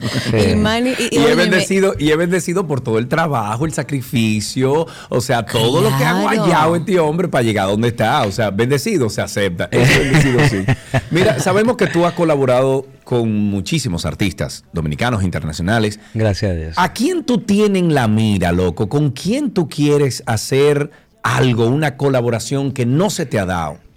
A mí me encantaría con Juan Luis, Juan Luis definitivamente ha sido... Señores, pero Juan Luis es del patio, aquí Ha sido- Juan Luis en, en eventos. He tenido la oportunidad de, de- de- de abrir uno de sus conciertos y cantar junto a él una bachata rosa en un concierto en Orlando hace dos, tres años atrás. Pero de grabar una canción junto a él, pues es uno de mis, mis más grandes sueños. Eh, con Luis Miguel también, aunque ustedes no lo crean, aunque no sea nada de Oh, merengue, pero, pero, claro. Eh, Luis pero Miguel claro. ha sido también una gran inspiración para mí. Marc Anthony, Bisbal, eh, son grandes inspiraciones. Y he tenido la dicha, pues como ustedes te dijeron al principio, de grabar, bueno, esta última canción, Llegaste, en mi más reciente sencillo junto a Mili Quesada, la reina del merengue, Sí. una, Bellísima. una, eh, maravillosa persona que admiro y quiero muchísimo, eh, con Elvis Crespo, con Nacho, eh, Rakim Kenway, eh, eh, y la verdad que me siento muy, muy agradecido porque mucha gente y muchos de los merengueros pues me, me han dado pues eh, ese espaldarazo de Di Herrera también, que fue el primero. Y, y me siento pues muy, tú sabes, eran personas que yo admiraba, que no, perdón, lo- todavía las admiro, pero las veía inalcanzables. Claro, y, claro, y de alguna entonces. manera u otra, pues de hace dos o tres años para acá, pues llamarlo o, o tener la dicha de llamarlos colegas es como un sueño, tú sabes. Manny, tú te vas a quedar en la parte tropical. Te pregunto porque yo sé que tú eres un maravilloso baladista. Eh, sé que te gusta la música romántica. De hecho, acabas de mencionar que te gustaría colaborar a lo mejor con Luis Miguel, que es el romántico por excelencia. Sí. ¿Te vas a quedar eh, en el ámbito tropical o tú a futuro pretendes El- explorar eh, otras oye, ey, cosas? ey, no lo conteste eso, Manny. Usted pertenece al ámbito, eh, ámbito tropical. El merengue es suyo. Sí, no es que lo dejes de hacer. Ahora, ¿no quieres explorar otras cosas en lo que sabemos Sí, que a mí, me, bueno? a mí me encantaría, gracias por eso, Karina. A mí me encantaría eh, hacer eh, eh, muy, en un futuro no tan lejano, pues hacer un disco de baladas to- totalmente. Tarde, que fue una, una de las primeras baladas que, que lancé, que fue todavía la canto y la gente se la sabe eh, pues completa y, y ver lo que logró esa canción y las otras baladas que he lanzado. Yo cada álbum que he lanzado sí trato de, de insertar Deja una que otra balada. ahí, como Sí, una bachata, Pero una uno balada. completo, uno completo, Pero para sí. amargarse o enamorarse contigo. Tengo, tú sabes que tengo un proyecto muy, muy chulo con mi hermano Daniel Santa Cruz. Ajá. De eso mismo que tú estás hablando. Uy, quiero eso. Y eso- Manténganme al tanto. Eso de ese rato se está cocinando. sí. Qué Mira, chulo. ahí está pidiendo Patricia, dice que haga dembow. Yo no me cierro a, ni- a ningún género musical. Yo no me cierro. Pero, pero tú has hecho nada. como no Urbano. dembow, pero urbano. Como pop urbano, sí, sobrenatural. Exacto. eh, era eh, como tú hay dos, que, se llama- que mucha gente lo conoce así. Era Sí, pop claro. urbano, dime para qué. Hay, hay algunas canciones, sí, pero coqueteé un poquito con ellos, pero que yo en realidad lo que siento es el merengue. Yo creo que hay que irse por lo que uno, lo que, lo que tú sientas en el corazón. ¿Hay alguna canción que tú has compuesto, ya sea con tu hermano solo, que se lo haya, eh, que haya sido para otro artista y cuando lo manda ya tú dices, diablo. Y Andrés, esa canción era mía, ¿para qué se la di? Esa canción. Tú sabes que es que a veces Como sí, yo cuando sé una lo que tú canción tuya que escribiste Digo, tú, tú- se gana un Grammy y tú dices, Perdón. pero ¿y por qué no la canté Sí, yo? sí, pero perdón, ellos ganan como quiera, porque como escritor, como Sí. cantante, Claro, como artista, o sea, ganan como quiera, pero sin embargo, hay canciones, yo eh, esto lo escuché hace, pff, en una entrevista de hace muchos años atrás, de alguien que componía así, decía, esa canción, yo me a quedar con ella. Entonces, Sí. ¿hay alguna canción que...? Sí, bueno, yo creo que eh, eso no me ha pasado, eso no me ha pasado, pero sí me ha pasado, vamos a poner por ejemplo a, a Deja Vu, que no voy a mencionar el nombre, ¿eh? pero sí, Sí. uno la envía a la enviamos a otro artista primero y, y la rechazó. Y gracias Ah, a Dios sí que la que rechazó. Y cuando la, y cuando la rechazó, a mí me entró, porque en ese momento yo estaba pasando la de Caín y yo dije, esta canción me va a sacar de, de eh, pues hacia la mala, ámbito de la racha. económico que estaba pasando una racha bien mala. Y cuando esa persona dijo que no, ese artista, que es muy grande también, pues a mí me entró como una, como una mini depresión, no voy a poner, Claro, Claro, pero, claro, claro, y me claro. puse triste y demás, pero mira, para que tú veas que eh, Dios tiene papá todo Dios te pues... tenía guardado algo mejor. Y exactamente, y cuando viene y la graba Shakira y Royce, pues fue, y, y yo creo que es eso, hay, hay que eh, eh, aceptar los procesos y entender que todo tiene su porqué y, y- y nada, aunque a uno le pese algo aceptarlo en el momento, uno se dará cuenta más adelante el porqué. Como te pasó con la canción Santo Domingo, que fue todo un hit, que yo creo que se ha convertido en la canción bandera La de todo lo que somos. Es más, yo creo que de todos los dominicanos, porque aunque, aunque habla de nuestra ciudad, yo creo que todo dominicano está Bueno. identificado con su ciudad. Y, Y es- te digo, Cari, yo llego a cualquier lugar aquí, como es un, un sitio tan turístico, lo ponen en los restaurantes, en la discoteca, y todo, y todo, y todo el gringo dándolo pasitos. Que, que- que con esa canción, Manny, yo, eh, corrígeme si no es así, pero recuerdo que me contaste que eso era una canción que tú tenías hace como, Cucho, mil años con la idea, coqueteando con la idea, no sé Así si es. escribiste algo, y finalmente la sacaste no sé cuántos años después y ha sido todo un hit que todavía hoy la gente la corea. Fue, es increíble, mira, de verdad que también sobrepasó como mis, como lo que yo tenía pensado para esa canción. Uno como artista, como cantante, compositor, cada vez que uno va a lanzar una canción, uno dice, esto va a ser un palo, esto va a ser un éxito, porque esa es la actitud que tú tienes que tener, o sea, p- positivo, tú sabes siempre. Pero esta canción, la verdad que, que fue maravillosa y yo, de alguna manera u otra, pues llevarle, no solamente que la gente aquí en la isla, pues se, se haya sentido eh, identificada con ella y la hayan claro. abrazado de la manera que la han abrazado. Pero para toda la gente esa que vive fuera, tú mira Sergio, que ha pasado tanto tiempo allá en Atlanta, que pasaste Sí. tanto tiempo allá. Yo viví 10 años fuera de, de aquí, del país. Y, Claro. y el, los niveles de patriotismo cuando tú vives fuera suben a unos niveles que tú no te puedes imaginar. O sea, tú ves una bandera, tú ves a alguien eh, hablando, eh, escuchas a alguien hablando dominicano y tú de una vez te identificas. Yo era el que llevaba mi bandera yo- cuando yo estudiaba ya bachillerato, mi bandera en la mochila, en el carro, Claro, en el llavero, en todos lados. Entonces, de yo llevarle como que un pedacito de nuestra tierra a todas esas personas que me, me todavía me escriben, que, oye, no te imaginas cómo me chocó tu canción, me tocó tu canción, tengo 10 años que no puedo ir a- a- al país por tal y tal motivo, y cuando escucho tu canción lloro de emoción porque me acerca. Sí, y eso sí. para mí es muy gratificante, es demasiado. Yo creo que ya, o sea, con eso nada más, eh, y todo lo que ha, pues todas las bendiciones, el cuento que lancé después también como un rol más educativo para los niños, todo lo que está pasando ahora en una gira de colegios que estoy haciendo también. O sea, es una locura lo que ha pasado con esa canción y me llena de mucha satisfacción porque yo soy dominicano hasta la tambora de corazón y que esa canción pues haya llegado a tantos corazones me llena de mucho orgullo. La verdad que maravilloso. Eh, te presentas el 4 de marzo. Cuéntame un poco sobre esto, cómo andan las expectativas. Es un super mega ultra concierto que vas a dar, Gracias Manicruz. Dominicano de Corazón 2023. Nada más y nada menos que en el Palacio de los Deportes. ¿No te da un chin de miedo? Un Pero chin, como chin? con muchísimo, Chin muchísimo. miedo, no. Mira, en el 2009, esto yo creo que yo no, yo no sé si yo lo dije, pero en el 2009 yo, yo fui, yo formé parte del, del coro de un espectáculo que tenía Maridalia Hernández ahí. Sí. Y yo recuerdo estando parado en el escenario y yo en ese momento ni siquiera me había lanzado como solita ni nada, eso hace 14 años atrás. Y yo dije, me acuerdo ahora, el vestido, porque estábamos vestidos todos iguales.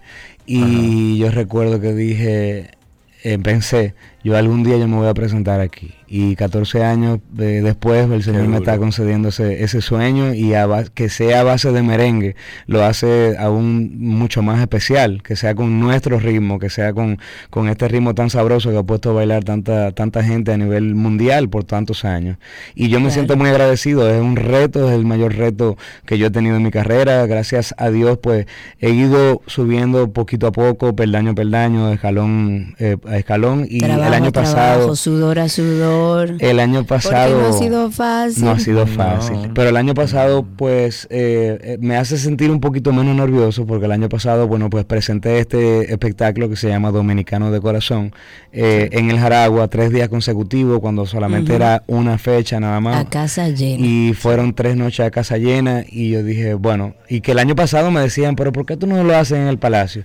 Eh, muchas personas, yo decía que no, yo no puedo, yo no puedo Todavía, saltarme, no puedo saltarme un proceso, el proceso es hacer la fila correctamente y, y quise hacerlo así y me siento pues eh, preparado y, y como, como ha ido todo este proceso de las boletas, eh, los mismos patrocinadores que también estoy tan agradecido, o sea, te- estoy muy contento y muy ansioso de, de presentar ya pues este eh, cierre de espectáculo dominicano de corazón en el Palacio de los Deportes. Me encanta, me encanta. Vamos a estar ahí bailando. ¿Dónde la gente puede conseguir las entradas? Cómprela con tiempo y cómo van las ventas. Muy bien, From Stage, bueno, ya está, eh, eh, las boletas están agotadas, VIP están casi agotadas también, eh, o sea que le digo a todo Pero el mundo... tienes VIP, Platinum, Gold, VIP, qué sé yo qué. No. Extra, extra, no, ok. Está From Stage. VIP y Special Guest. Y entonces está después gradas y platea. Entonces, nada, es un concierto para toda la familia que pueden buscar las boletas en Huepa Tickets o todos los supermercados Nacional y Jumbo. Eh, eh, ¿Qué les digo? Como les dije, un concierto para toda la familia, desde los más chiquititos están pues bienvenidos hasta los más grandecitos. Eh, me, me llena de mucha alegría leer comentarios y encontrarme con gente en la calle. Mira, mi familia entera de 12 personas, vamos para allá. Mira, o sea, es un concierto Claro, familiar y me llena de pues alegría eso, de que, de que mi música pueda escucharla eh, eh, quien sea, desde lo más pequeño hasta lo más grandecito. O sea que tendré muchísimos artistas invitados, eh, tanto de aquí del país como de fuera. Van a ser sorpresa, porque no voy a decir ninguno de ellos, pero a la gente le va a encantar, a la gente le va a encantar. Yo creo que sí, que siempre que te has presentado, Manny, eh, has ofrecido un concierto con mucha calidad, obviamente tu música y tu personalidad también, que creo que, que te Él has es ganado el corazón abrazable. de... Manny es como abrazable. Es como chévere, como Sí, buena gente, sí, abrazable. chévere. bueno, pues ya lo saben, señores, el concierto Manny Cruz, eh, Dominicano de Corazón 2023, se presenta el próximo 4 de marzo a las 8 de la noche. Esto es en el Palacio de los Deportes. Las boletas están disponibles en todos los puntos de venta de CCN. Manny, te queremos y creo que esto es un sentimiento compartido con todos los dominicanos. Gracias, muchísimas gracias, los quiero mucho más y un bendiciones para todo el mundo que está escuchando, Amén. se les quiere mucho, nos vemos el 4 de marzo. Oye, oye, oye, otra de las musiquitas que tenemos aquí de, de Manny. Aquí tenemos, espérate, esto es de sobrenatural. ¿Cuál de todas estas tú quieres que toque de sobrenatural? Dime una. Cualquiera. Eh, Bueno, cualquiera, pero dime una. Bueno, o sea, si, si puede ser eh, llegaste junto a Mili Quesada, pues mucho mejor. Te la puso difícil. No, esa no, no, la tengo que buscar. Espérate, espérate, espérate. Llegaste. Llegaste. Para que escuchen lo más reciente. Exacto. Ah, pero Mili tiene que estar en ese concierto. Bueno, míralo ahí, ya. Nos vemos, un abrazo. Adiós, Mari.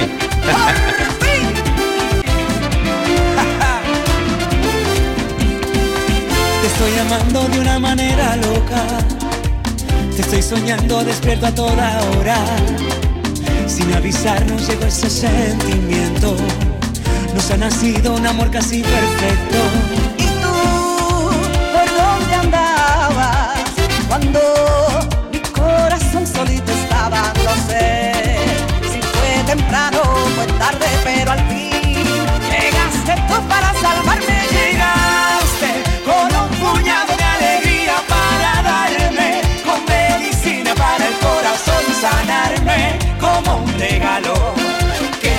quiso mandar Dios. Llegaste a iluminar con esplendor mi noche oscura. Trajiste un mundo de pasión y de ternura. Y hoy somos uno en vez de dos.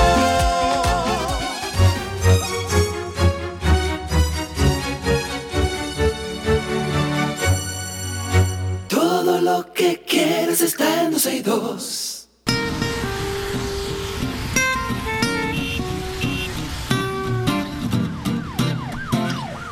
Ya estamos en tránsito y circo en 12 y 2. Comiencen a llamar al 829-236-9856. 829-236-9856, que es el teléfono aquí en 12 y 2. Cuéntenos cómo está la calle.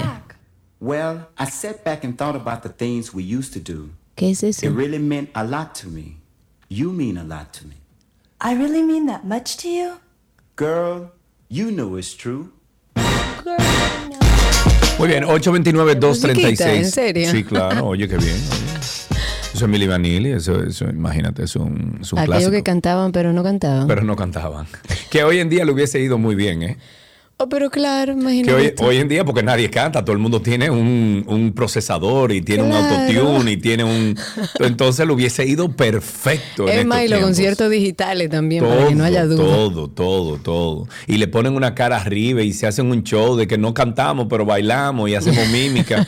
ya, todo eso, olvídate, olvídate. Hasta tú puedes cantar, amigo. Cuéntenos cómo está la calle, el tránsito y el circo en el 829-236-9856 o a través de Twitter Spaces, que estamos ahí en vivo. También en YouTube, si quieren algún comentario al aire, pueden Ahí. escribirnos por ahí. De último usted. minuto, señores, noticia de último minuto. Agarraron al mapache. Lo, agarraron al mapache. Mi amor, es un mapache. Mi amor, es un mapache, como le dijo la señora. Bueno, pues agarraron el mapache, ya. Seguimos. Ahí están los videos en Twitter de medio ambiente, de no sé quién, que ya lo agarraron el mapache. Ya, no hay más nada que decir. ¿Viste el video de el, el vehículo con la placa de la policía que tenía un kitipó a todo lo que da por allá por Ah, Santiago? sí, lo vi, lo vi. Jeep. Pero, pero a ver, vi el video, pero no estaba brandeada de la policía, tenía como otro logo, una ¿no? placa, pero tenía una placa de la policía. Ah, sí, sí, sí, la placa Sí. era oficial, Exacto. pero, pero no, el vehículo no estaba brandeado. No, parece que no era de la, po- o sea, parece que es de un de alguien que pertenece a la policía. O sea, de un agente que te o alguien. pero ese no es un vehículo oficial, digamos. No es un vehículo oficial, pero lleva placa oficial, o sea que ya es un vehículo oficial. ¿Me entendiste? Claro. Claro, Si si, el vehículo tuyo, usted, le es un oficial. Usted- us- No es de, Es bueno, pero tiene placa oficial. Es una placa oficial de la Policía Nacional que se les otorga a agentes de alto rango para que lo pongan en sus vehículos. Entonces Sí. es un vehículo que debe, ante todo, mantener el respeto a las leyes porque ya pertenece a la institución. lo que hay que averiguar de dónde es ese tipo. No, eso no ¿De va a dónde aparecer. lo sacaron? No, eso no va a aparecer. Nada de Porque eso va a fíjense aparecer. hasta dónde ha llegado. Parece que una corrupción que hay con la Kitipo. Uno Mm. tratando de que lo dejen dormir en paz y los policías haciendo negocio con esa necesidad de la población.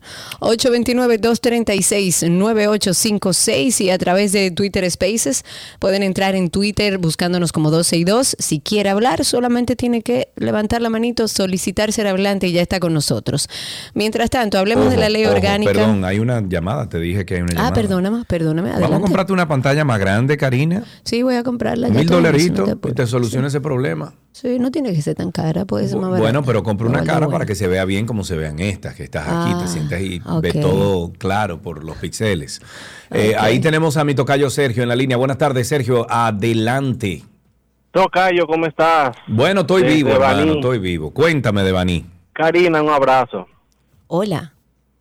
Mira, Diablo, Tocayo, qué te va a seca. dar No, un... jamás en la vida saluda a Karina, jamás. Otro abrazo, Di que estamos hola, eso cuando tú vas de chulo aquí. y ve una gente y le dice, muchacho, ¿cómo tú estás? ¿Qué hay? Ah, No bueno. le. Ah, no dale, te no hay problema. a la nube negra, por favor. Dale, no hay problema. Tocayo, te va a dar un yello en Twitter. No, no, Ajá. imposible No, a no, no te quille, no te quille. No, es que yo vi, óyeme, yo vi ese video de la cuestión de, del policía. Men, Es que es mataron un vehículo- chamaquito viejo por una por un kitipo y este tigre viene en estos tiempos, sobre todo cuando el tema está en tapete, a poner un kitipo en, una, en una- un vehículo de en un- oficial. De, es que- no, que hombre, men. averiguar de dónde. no tienen sacaron. 12C, Totalmente de men, acuerdo ustedes tienen contigo. 12C de lógica, viejo.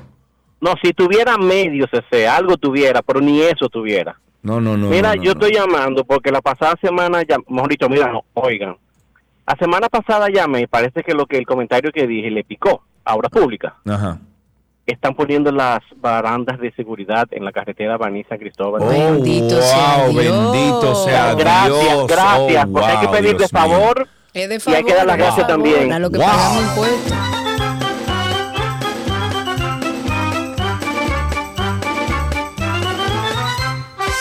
Que a propósito de que nos oyen, el ayuntamiento parece que escuchó, ya pusieron también la baranda, me imagino que eh, en, en coordinación con el Ministerio de Obras Públicas hicieron la baranda que se había caído el año pasado y que habían dejado ahí, ya está lista y qué bueno, la pintaron y todo. En ese mismo, ese día que hablábamos sobre eso, estaba comentando que ojalá desde el ayuntamiento le provean a las mujeres trabajadoras y a los niños, que son sobre todo los que circulan por la avenida Belice, de aceras. De hecho, el ayuntamiento hizo un muy buen trabajo construyéndole aceras y la calle de entrada hacia la Arenita.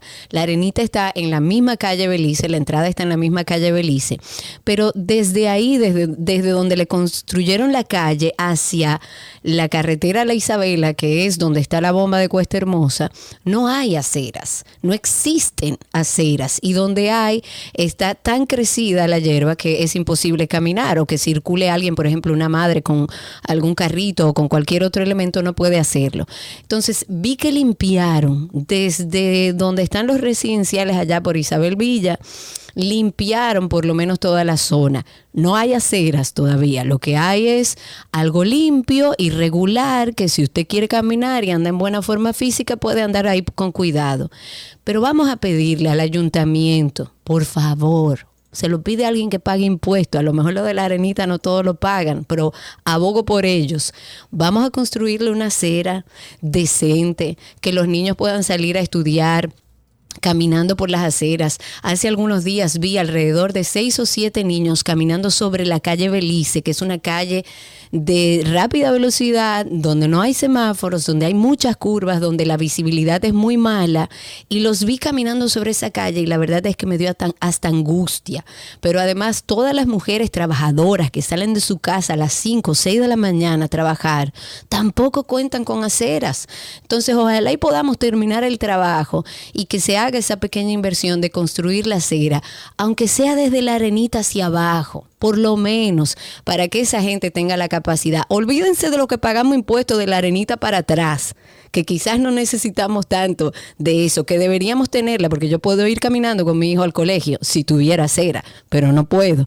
Entonces, por lo menos a la gente de la arenita, vamos a hacer esa pequeña inversión y a construirle una acera sobre la avenida Belice. Ujú, Más tarde, 829-236-9856. 829-236-9856 es el teléfono aquí en 12 y 2. Recuerde que también estamos en YouTube. Ahí en los comentarios puede siempre hacer y dar su opinión eh, digital. Nosotros estamos constantemente leyendo ahí en YouTube. Nos buscan como arroba 12 y 2.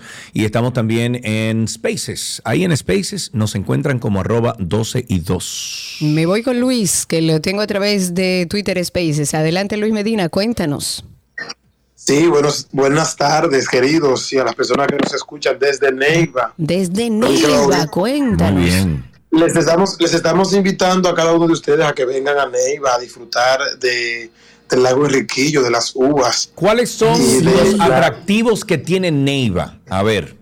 Bueno, bueno, aparte, aparte del lago Enriquillo que rodea toda eh, la olla Enriquillo, tenemos los guineos, que es un balneario bastante hermoso de aquí de- del municipio cabecera. Tenemos toda la zona montañosa, que se puede también hacer mucho turismo.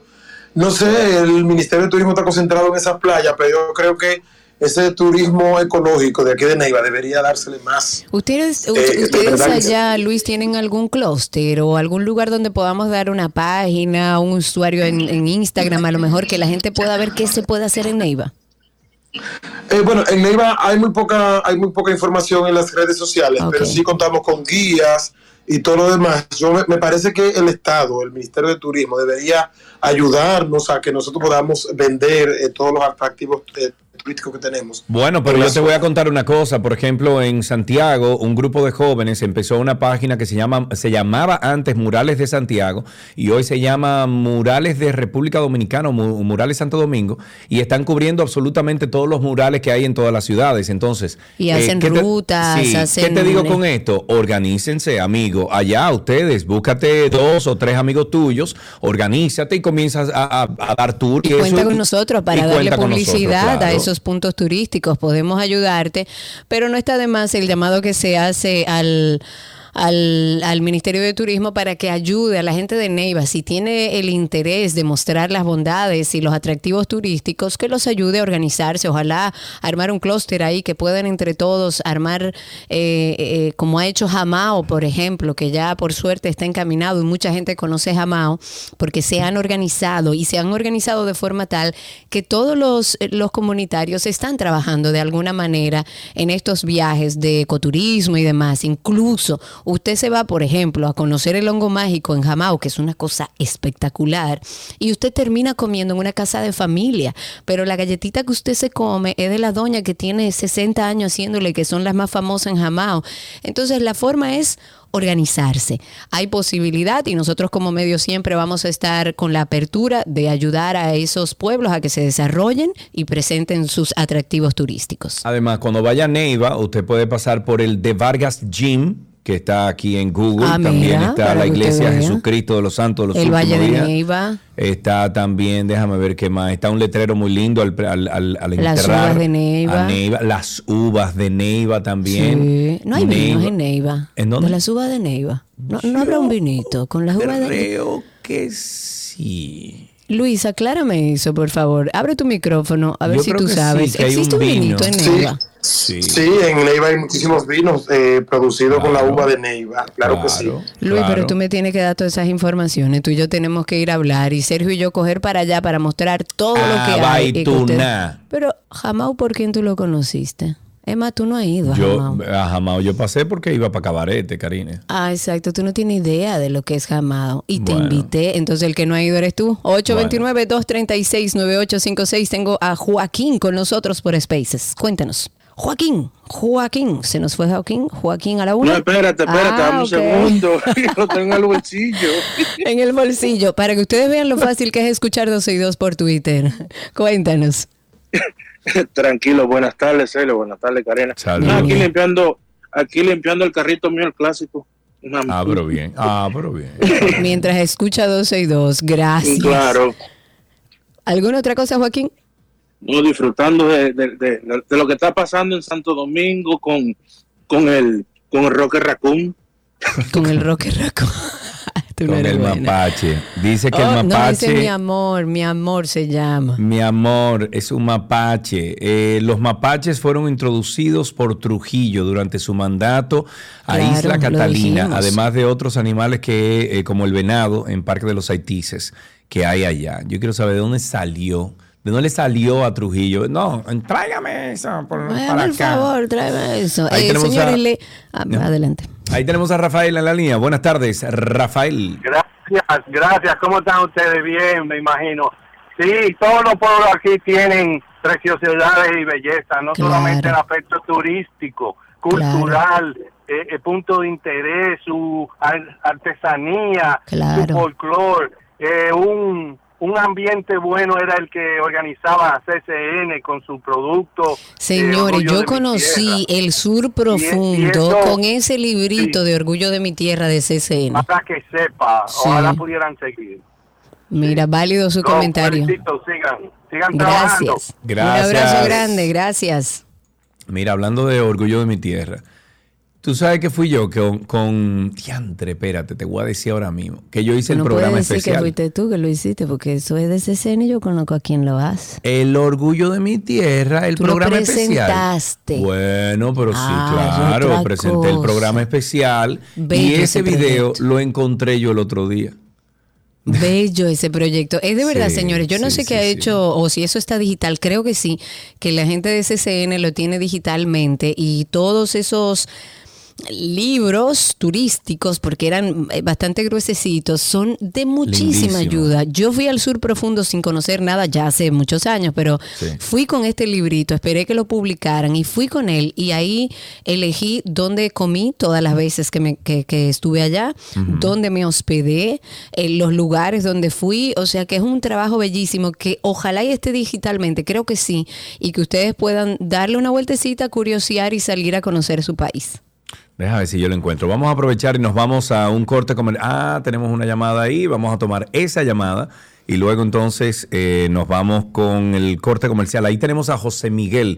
Buenas tardes, José Miguel. Adelante, te escuchamos. Buenas tardes, Sergio y Karina. Saludos. Aprovechando que están tocando el tema de CCN y que Karina es fiel promotora de la marca, que es muy buena, por cierto, pero yo tengo una queja, a ver cómo, y ya se la externé a ellos, pero a ver cómo ustedes se la hacen llegar. Por lo menos en el supermercado nacional de la Lincoln es obligatorio utilizar los empacadores. Y hay veces que uno no tiene menudo para darle. Entonces el pobre empacador, aparte de que hace su esfuerzo, Sí, claro. eh, se incomoda. Entonces yo digo, oye, hay veces también que yo quiero empacar mi compra, tal vez poca, mucha que sea. Pero si no tengo obligado, porque yo he ido con mi funda reusable y yo he llenado mi funda y me he ido con mi funda si la compra es pequeña. Es más, he ido sin efectivo y he hablado con el joven y le he dicho, mira, yo vengo aquí siete veces al mes, mírame la cara, cuando vuelva te, te, te, te doy por haberme Ayer me- ayudado. ayer me o sea, pasó no es, eso no estrictamente necesario. Sí, pero es obligatorio. Digo, no es obligatorio darle, pero el carrito no puede salir de ahí del supermercado. Pues, pues eso será un eso será un tema de del, del nacional de la Lincoln porque a mí no me ha pasado y he visitado varios varias sucursales del Nacional. Pero Sí. igual extiendo tu preocupación, claro que la extenderé para que tomen eh, la información y vean qué pueden hacer con eso. Claro. y muchísimas gracias, válido. Realmente mi supermercado favorito y todo, pero a veces digo, contra, le quiero cargar mi funda. pero Claro, y es validísimo. El empacador la saque. Claro, y si a veces claro. yo no tengo ese menudito para darle, también me da cosa utilizarlo y no darle, porque yo sé que lo Claro. Lógico, Pero- claro. Claro. Pero que no es obligatorio. Muy bien, muchísimas gracias por eso. Oye, oye esto, Cari, oye. Espérate, no, eh, tengo un lío aquí, espérate, déjame borrar eso aquí y ahora sí, oye. No se oye. ¿Por qué no se oye? No se oye. Ok, no se oye. Vamos entonces al corte comercial y ya regresamos. Ani nos dice que tratemos de conseguir ese libro digital de Orgullo de mi Tierra. Voy a averiguar y les paso la información en un ratito. 829-236-9856 es el teléfono en cabina y por supuesto a través de Twitter, entrando en Twitter Spaces, pueden por ahí ser hablantes, solicitar ser hablantes. Iba a comentar sobre la ley orgánica de régimen electoral que fue promulgada por el presidente Luis, Avis- eh, Luis Abinader que establece sanciones para los distintos delitos electorales. Entre los delitos que sanciona esta ley es la venta del voto, hecho por el, cual ellos establecen eh, condena que va desde uno hasta tres años. Luego está el artículo 136 que establece en el numeral 4 que van a ser sancionados aquellos electores que directa o indirectamente solicitaran dádivas o presentes para votar a favor de cualquier candidato o grupo de candidatos en una elección. La misma pena recaerá contra aquellos que voten sin tener derecho para hacerlo. Dos, los que voten más de una vez en una misma elección. Y tres, los que voten usando cualquier nombre que no sea el suyo. Ojalá, y esto no se quede en papeles, porque si no se queda en papeles podemos empezar a organizarnos un poco en esos temas electorales. 829-236-9856. Ven acá, una pregunta de un amigo televidente aquí.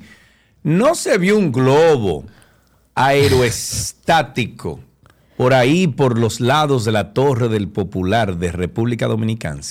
Pero como un pero señores, ahora todo lo que todo lo que vuele Un que sea redondo es espía. No, no, pero se, se vio un globo que estaba volando cerca de la Torre Popular. Búsquenle ahí, por favor, el, el asunto a, a Karina, el video, para que ella lo vea. ¿Tú no lo viste el video? No, yo no lo vi honestamente. Claro que sí, un video de, de- de un globo aerostático que estaba allá arriba y volando aquí en República Dominicana. Y entonces un globo espía.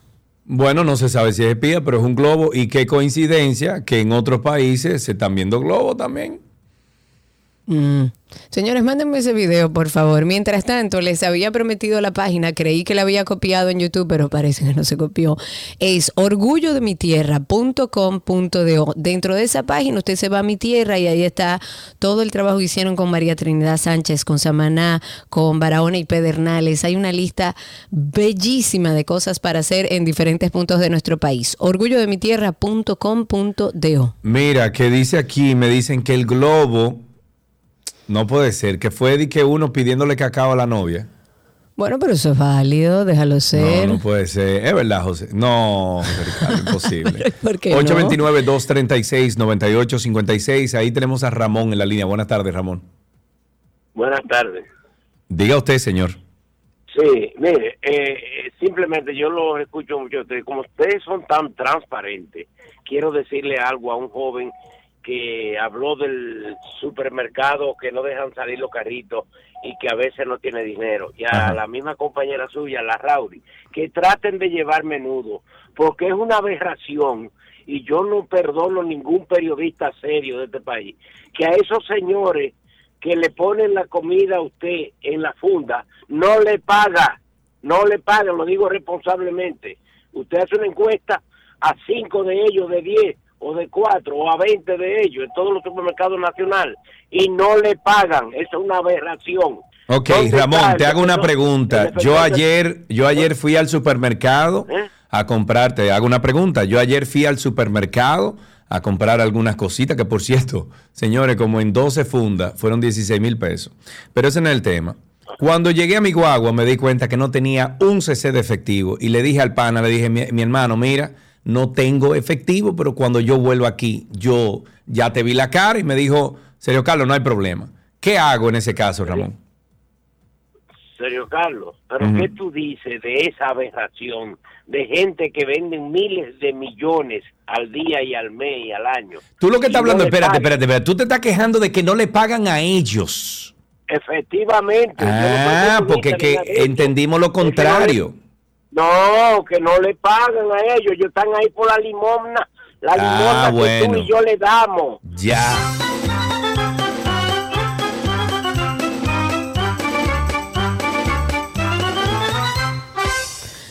Eso se puede, eso puede tener dos vistas distintas. Yo entiendo que sí, ojalá y a esos muchachos le paguen aunque sea por igual, ¿ah? a lo mejor no con todos los beneficios, porque son trabajos que regularmente estos muchachos entran y salen y administrativamente me imagino, estoy hablando alegremente, no en Sí. nombre de la empresa ni mucho menos, pero entiendo que pudieran igualarlos. Ahora, también entiendo que la existe... necesidad que cada quien tiene, Karina, porque a No, lo mejor también para Ramón no le parece un buen sueldo. A lo mejor para un muchacho de esto que no tiene No dónde es que no caerse. tienen sueldos. Ah, no tienen Esos sueldo. muchachos no tienen sueldos. Hasta donde tengo entendido, no tienen sueldo ¿Cómo y no tienen viven. sueldo? No. Ellos viven de la de, de- Ellos viven de, lo que tú le das como ayuda No, por ellos ayudarte a llevar No, fundas señores, a tu pero eso, vehículo. eso no debe ser. Hasta donde tengo entendido es así. Ah, Entonces, si lo no ves ser, desde un punto de vista de, bueno, es una oportunidad, eh, un espacio abierto para estos muchachos que hagan ese trabajo y que se ganen la propina que le dan las personas que van al supermercado. Ahora, si usted entiende, usted como ciudadano, no hablo como la empresa o lo que tenga o no que hacer, si usted como ciudadano entiende, mira, no ando con efectivo como me ha pasado, Sí, yo lo que le digo es, mira, yo puedo, yo, yo la armo y yo las llevo, tranquilo. Pero me ha tocado en la mayoría de ocasiones muchachos sumamente dispuestos, con ánimo de colaborar, que aunque le digo, mira, que no traje nada de efectivo, te pido mil disculpas. Y él me dice, no importa, yo se la llevo, usted tranquila. Entonces, ojalá podamos siempre tener efectivo, pero también yo creo que es una oportunidad de que estos muchachos se ganen un par de pesos. Que lo ideal sería que estén contratados, aunque sea en forma de igualados. Sí, eso sería lo mejor. Ok, vamos a tomar una última llamada. No, negativo. Vamos a cerrar. Estamos. Ah, tú tienes a alguien ahí en Spaces. Tengo a alguien en Spaces, rapidito. Eh, tengo a Eduardo Efraín. Adelante, Eduardo. Cerramos contigo esta, mm, este segmento de tránsito y circo. A ver si lo vemos. Eh, no. Eduardo se fue. Listo. Mira, están aquí también cuestionando el hecho de que si son empleados o no son empleados, que alguien que sepa nos llame, pero me parece que no deberían de, de- o sea, no, eh, los supermercados no deberían de no darle por lo menos el sueldo mínimo o algo, qué sé yo, algo Tengo igualado. entendido que no le pagan. Dice Rino, Karina, en caja yo digo, deme menudo para empacar, saque y cobre y deme cambio. Y si yo pago con tarjeta. Ok, Es que yo ahí no tenemos a alguien en Twitter Spaces, hay un ruido de alguien. Ah, sí, míralo Mira, ahí. sí. Finalmente, eh, Eduardo pudo abrir su micrófono. Cuéntanos, Eduardo. Sí, Karina. Eh, esos empacadores, ellos tienen un mínimo de, de empleados en nómina. Entonces, cu- cuando ellos tienen un flujo grande de, de clientes de clientes como en diciembre, entonces eh, ellos contratan más, pero por un tiempo determinado, ¿tú me entiendes? Pero le pagan. Eso es lo que hacen. No, no, a eso no le pagan fijo, solamente a lo que ellos tienen contratados. Y ellos trabajan solamente por propina. Y los otros tienen un sueldo base más la propina. Ok, mira, eh, gracias por la información. Yo no tengo claro si le pagan un sueldo base a algunos o no. Yo tenía entendido que ellos no cobraban y que ganaban de la propina que recibían por la ayuda que daban los clientes. De esta manera finalizamos Tránsito y Circo. Ya regresamos con el resto del contenido. Quédense con nosotros.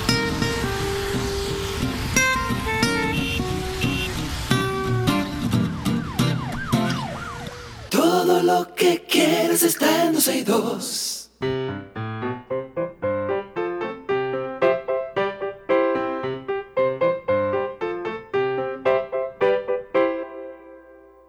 Ahí suena la cancioncita siempre que le dice a nuestros niños que estamos esperando sus llamadas al 829-236-9856. 829-236-9856, que es el teléfono en cabina. Y creo que ya tenemos, Karina Larrauri, a Rodrigo con nosotros. Ah, míralo aquí a Rodrigo. Ok, Rodrigo con nosotros, que ha llamado para conversar con nosotros. A ver si can- canta una canción, igual que, ¿cómo se llama? ¿Quién Que llamó Mati, anteriormente? Mati. Que, que Mati, exacto. Rodrigo, buenas tardes, ¿cómo estás? Muy bien. Muy bien, qué bueno. ¿Qué edad tienes? ¿Cuántos años? Yo tengo nueve años. Nueve años, Rodrigo. ¿Y fuiste al colegio esta mañana, amigo? Sí. ¿Y qué tal? ¿Qué hiciste en el colegio? Eh, de arte. Que. Arte. dibujamos como eh, un árbol que tiene como unos frutos rojos.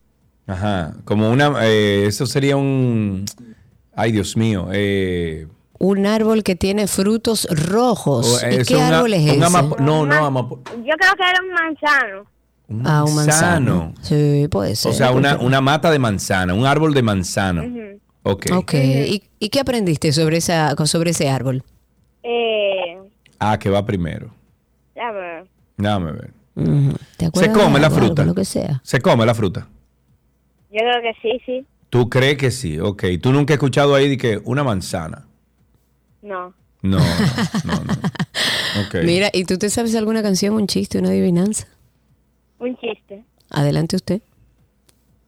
Eh, si car es carro y men es hombre. Mi tía Carmen un transformer. Mi tía Carmen un transformer. Me tomó un tiempecito, pero lo logré, lo logré. Vendría siendo como un transforme. Usted tiene razón. Gracias por Ay, llamar, Dios Rodrigo. mío. Hermoso nombre. Hasta aquí, ¿qué aprendiste hoy?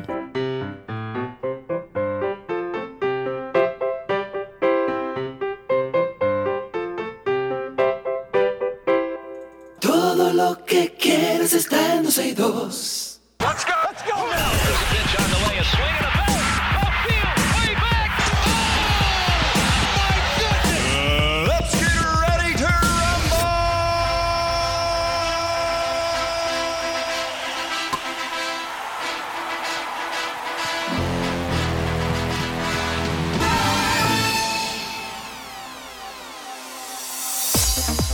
Estamos en noticias del mundo deportivo y nos vamos con béisbol. El jardinero dominicano Teoscar Hernández perdió este fin de semana la audiencia de arbitraje con los marineros de Seattle, fijando su salario para la temporada 2023 en 14 millones de dólares. Seattle o Seattle adquirió a Hernández desde los azulejos de Toronto en noviembre, haciéndolo uno de los refuerzos de lujo de la organización en su afán de volver a los playoffs. Hernández y los marineros estaban separados por eh, 2 millones de dólares, dado que Seattle estaba ofreciendo un salario de 14 millones, mientras que el jugador exigía 16 millones. En el 2022, el dominicano dejó una línea ofensiva de .267, .316, .491 con 25 jonrones, 35 dobles, 77 carreras remolcadas y .807 de OPS con los azulejos con quienes devengan eh, 10.6 millones de dólares.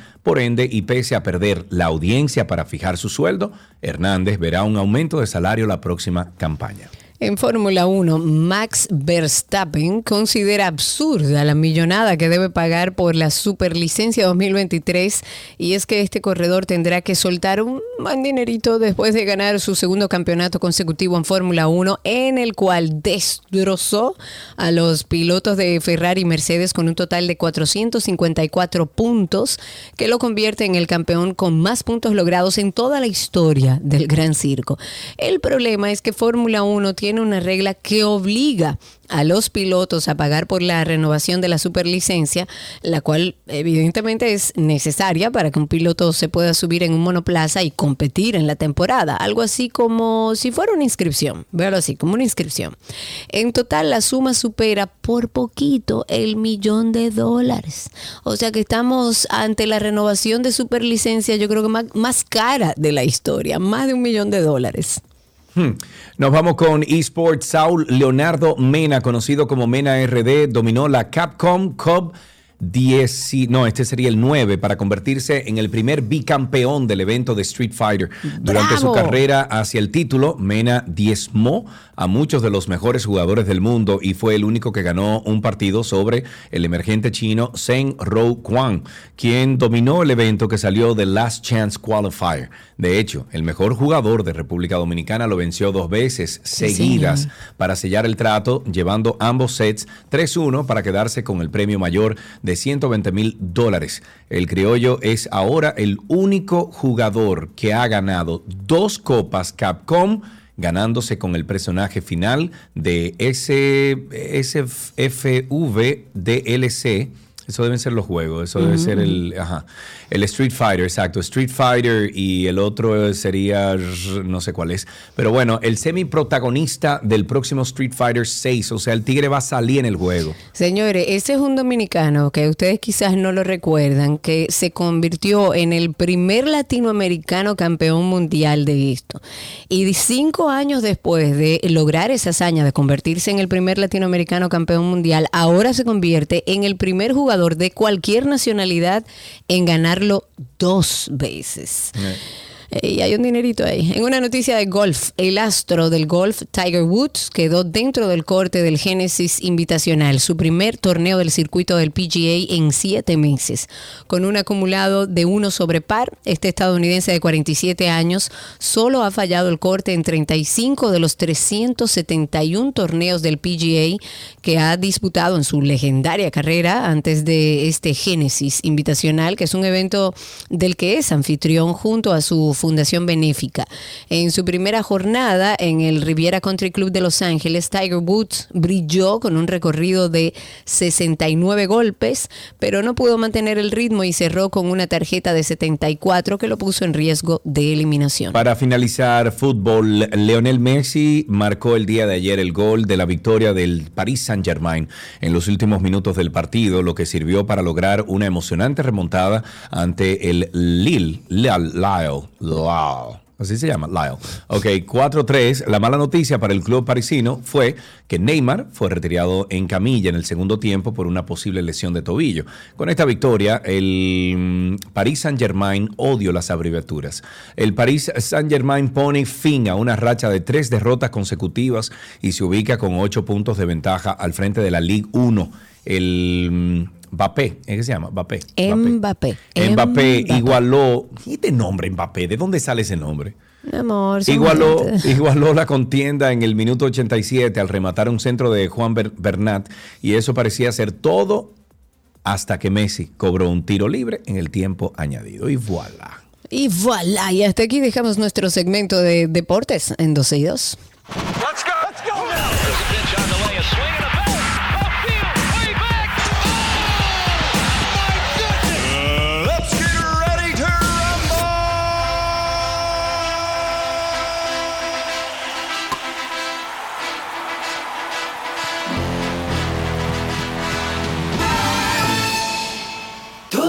que quieres está en 12 y 2.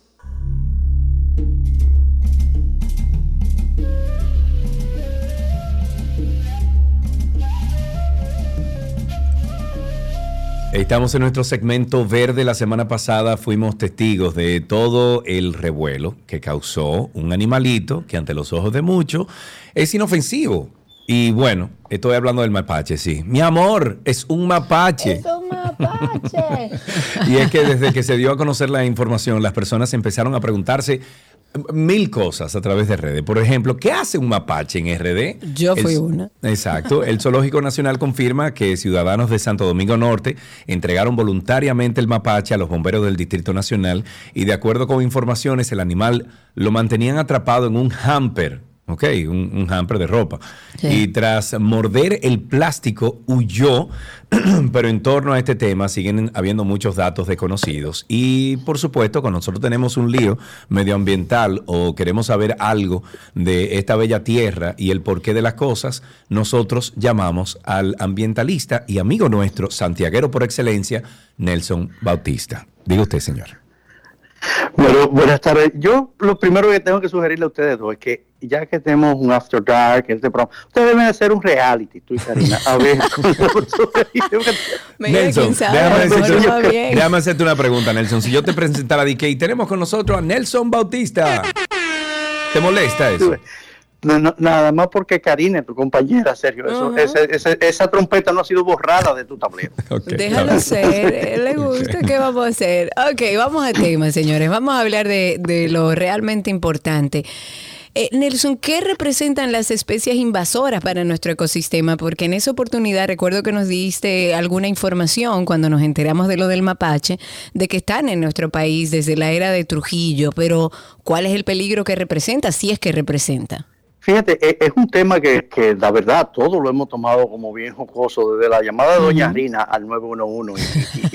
y- y- y- un mapache. totalmente. Mira, parece, parece un chiste, pero no es fácil. Mira, hace poco más o menos 70 años que estos animales se introdujeron en la isla Catalina, que es una isla que sí, es territorio dominicano, por lo menos en los papeles, está ahí eh, entre la Romana y la Alta Gracia, está mayormente concesionada a un grupo empresarial turístico de, de esa zona y, y van muchos cruceros ahí. Hay una compañía de cruceros en específico que se especializa ahí.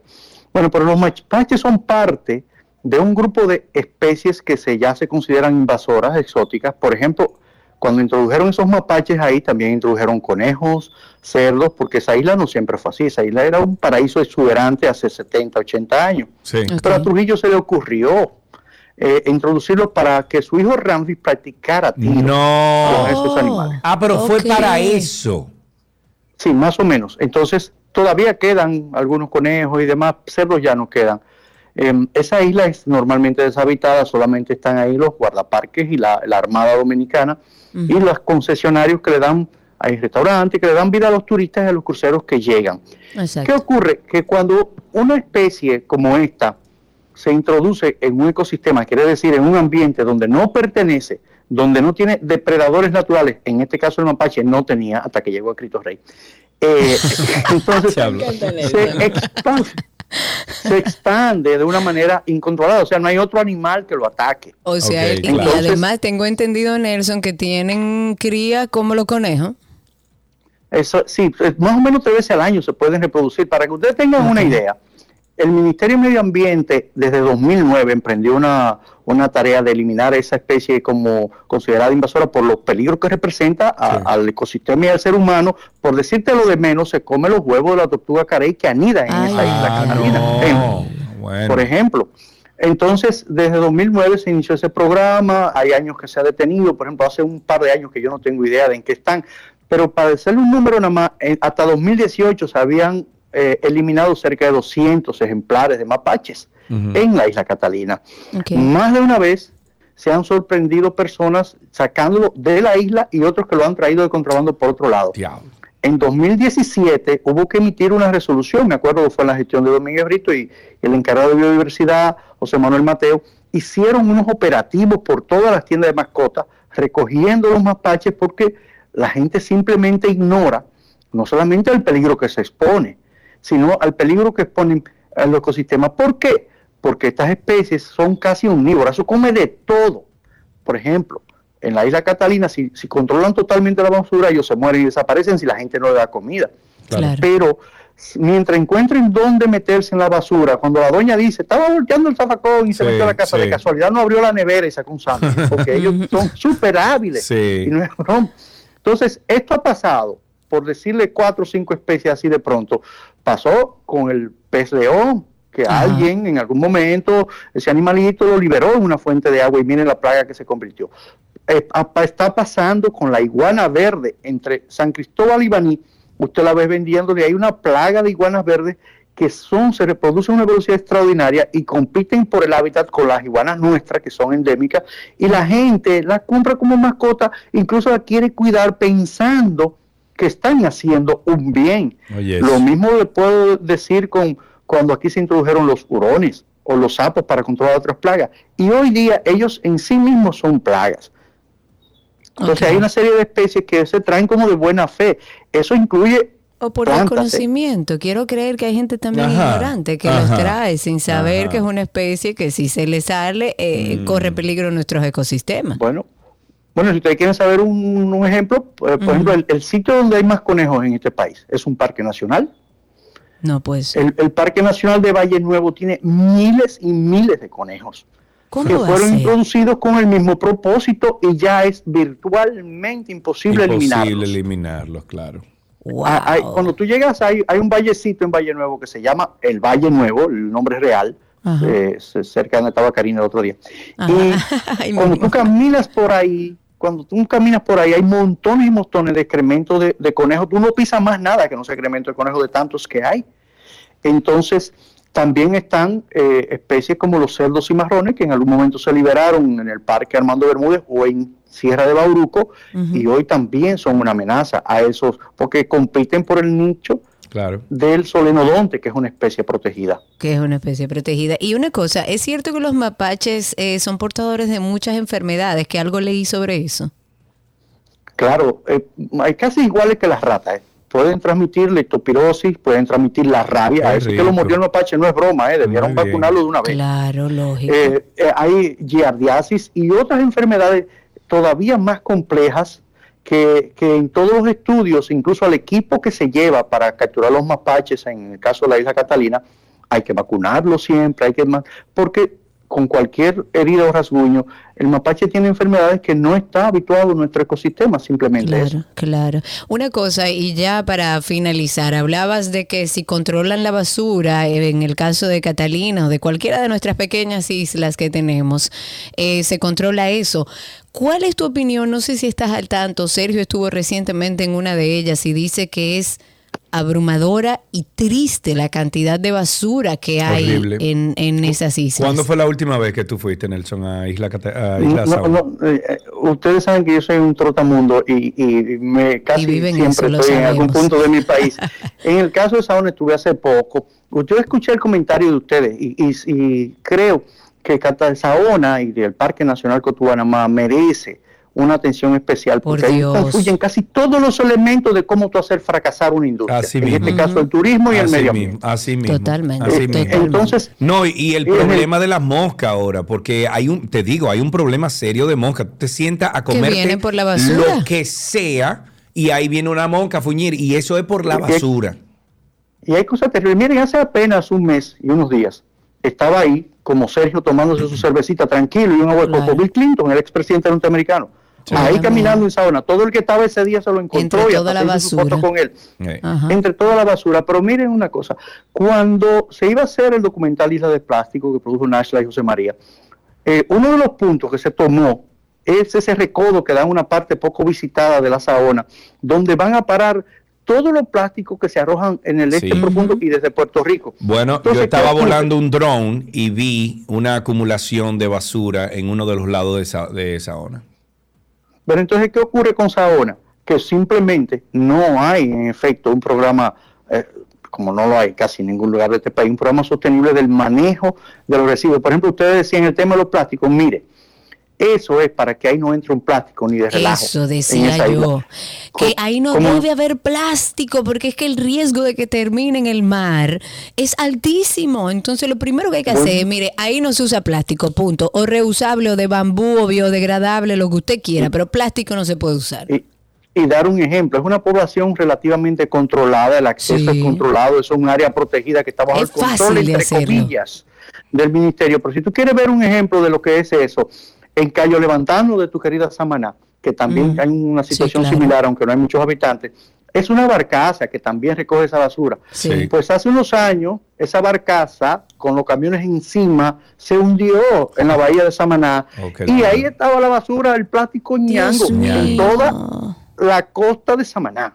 No me digas esas cosas, Nelson. Que, que yo, así es. yo me abrumo. Yo creo que podemos Nelson, terminar. Espérate, espérate, Ajá. una última cosita, Nelson. Eh, CPM instaló una, una eh, distribución, o sea, una, una planta, tengo que decir planta, pero no es una planta per se, sino que es un sistema de, de paneles solares con eh, almacenamiento en baterías, según lo que me dijeron. Eh, ¿Tú viste esa instalación, Nelson? Sí, se, se llama planta solar. De Ok, hecho. planta solar, Y había perfecto. una ya, eh, que había donado el gobierno de Taiwán. Lo que pasa es que se había dejado deteriorar porque no le dieron mantenimiento. Claro, como todo en este no país. A mí me llamó mucho y poderosamente la atención el lugar donde escogió CPM para instalar esto. A ti no.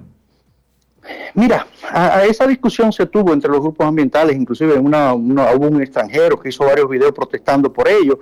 Después encontramos con que ese extranjero y otros extranjeros han recibido concesiones especiales de sabe Dios quién para instalar unos negocios ahí, por eso era que estaban protestando. El lugar pudo o no pudo haber sido mejor, pero eh, es- lo que estaba ahí ya estaba antropizado, o sea, ya estaba un poco... Sí, pero eso no quiere eh, decir que tú aumentes en cantidad. mar, eh, Claro, está muy cerca del mar, está muy cerca del pueblo. Eso se pudo hacer incluso unos 500 metros hacia adentro de la isla para, desa- para poder desarrollar toda la parte de la playa hermosa que tiene Isla, isla Saona de otra forma, turística, no de unos paneles solares. Ahora tú tienes cientos de paneles solares ahí. En el medio, o sea, En el al lado de los medio del- negocios. En el medio del, de- al, del paisaje. al lado de los negocios, donde está la playa. Hay, hay, hay un tema, Sergio, y es que es el punto que en este país resulta y viene a ser que lo que tiene el control, la autoridad, en este caso ahí hay dos ministerios que mandan ahí, que son, bueno, aparte de la Armada, turismo y medio ambiente. Exacto. Y como que a veces a uno le da la impresión, como que no se sientan de verdad, de verdad, a hacer la planificación que tienen que hacer para que las cosas marchen a futuro y lo piensan como en el inmediatismo. Entonces, eh, yo Señor, esos lugares se pueden tomar hasta de modelo para hacer, para hacer ejercicios, porque tal como tú dices, Nelson, son espacios controlados, con grupos de personas que lo utilizan o que viven en, en algunos casos ahí, que usted puede hacer hasta un modelo de, mira, aquí no hay plástico, la basura va a ser así, se separa las basuras, se hace esto, usted puede hacerlo y es fácil. Es así, pero miren una cosa, en el caso de Saona, ahí hay personas que, como decían ustedes ahorita, tienen casi toda la vida viviendo ahí y no le han dado permiso para ampliar dos habitaciones para rentarla. Y hay gente que llegó ayer, o el año pasado, o el Claro, antepasado, y claro. le han dado concesiones para instalarse. Entonces, hay un tema ahí como que, como que no está bien. Esa Así es. Nelson, eh, quisiéramos tener cinco horas para poder seguir hablando de estos temas importantes. Te damos las gracias siempre por tu tiempo. Sí, Un abrazo, amigo. Solo que no me despidan sin por favor invitar mañana a una rueda de prensa que tiene la, una coalición de grupos ambientalistas en la UAS. Sí. A las 10 de la mañana hay un tema muy para nosotros penoso y complicado. Después quizá mañana podemos abordarlos en detalle. Ok, muy bien. mañana a Bueno, las pues, 10 en la UAS hay una rueda de prensa. pues dele por ahí, amigo. Muchísimas gracias. Entonces, Nelson Bautista, ambientalista, estuvo con nosotros hablando un poquito de el mapache. Es un mapache, mi amor, Dios mío.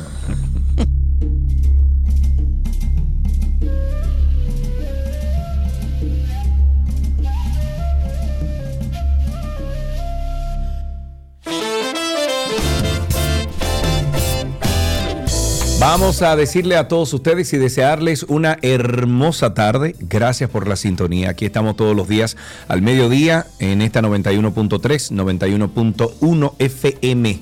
Mañana estaremos a las 12 por igual. Recuerden que seguimos también en redes sociales, Karina Larrauri, Sergio Carlo, 12 y 2. Y no olvide darse la vueltecita por nuestro podcast de Karina y Sergio After Dark. Será hasta mañana. Chau, chau. Bye bye. Adiós. Libre.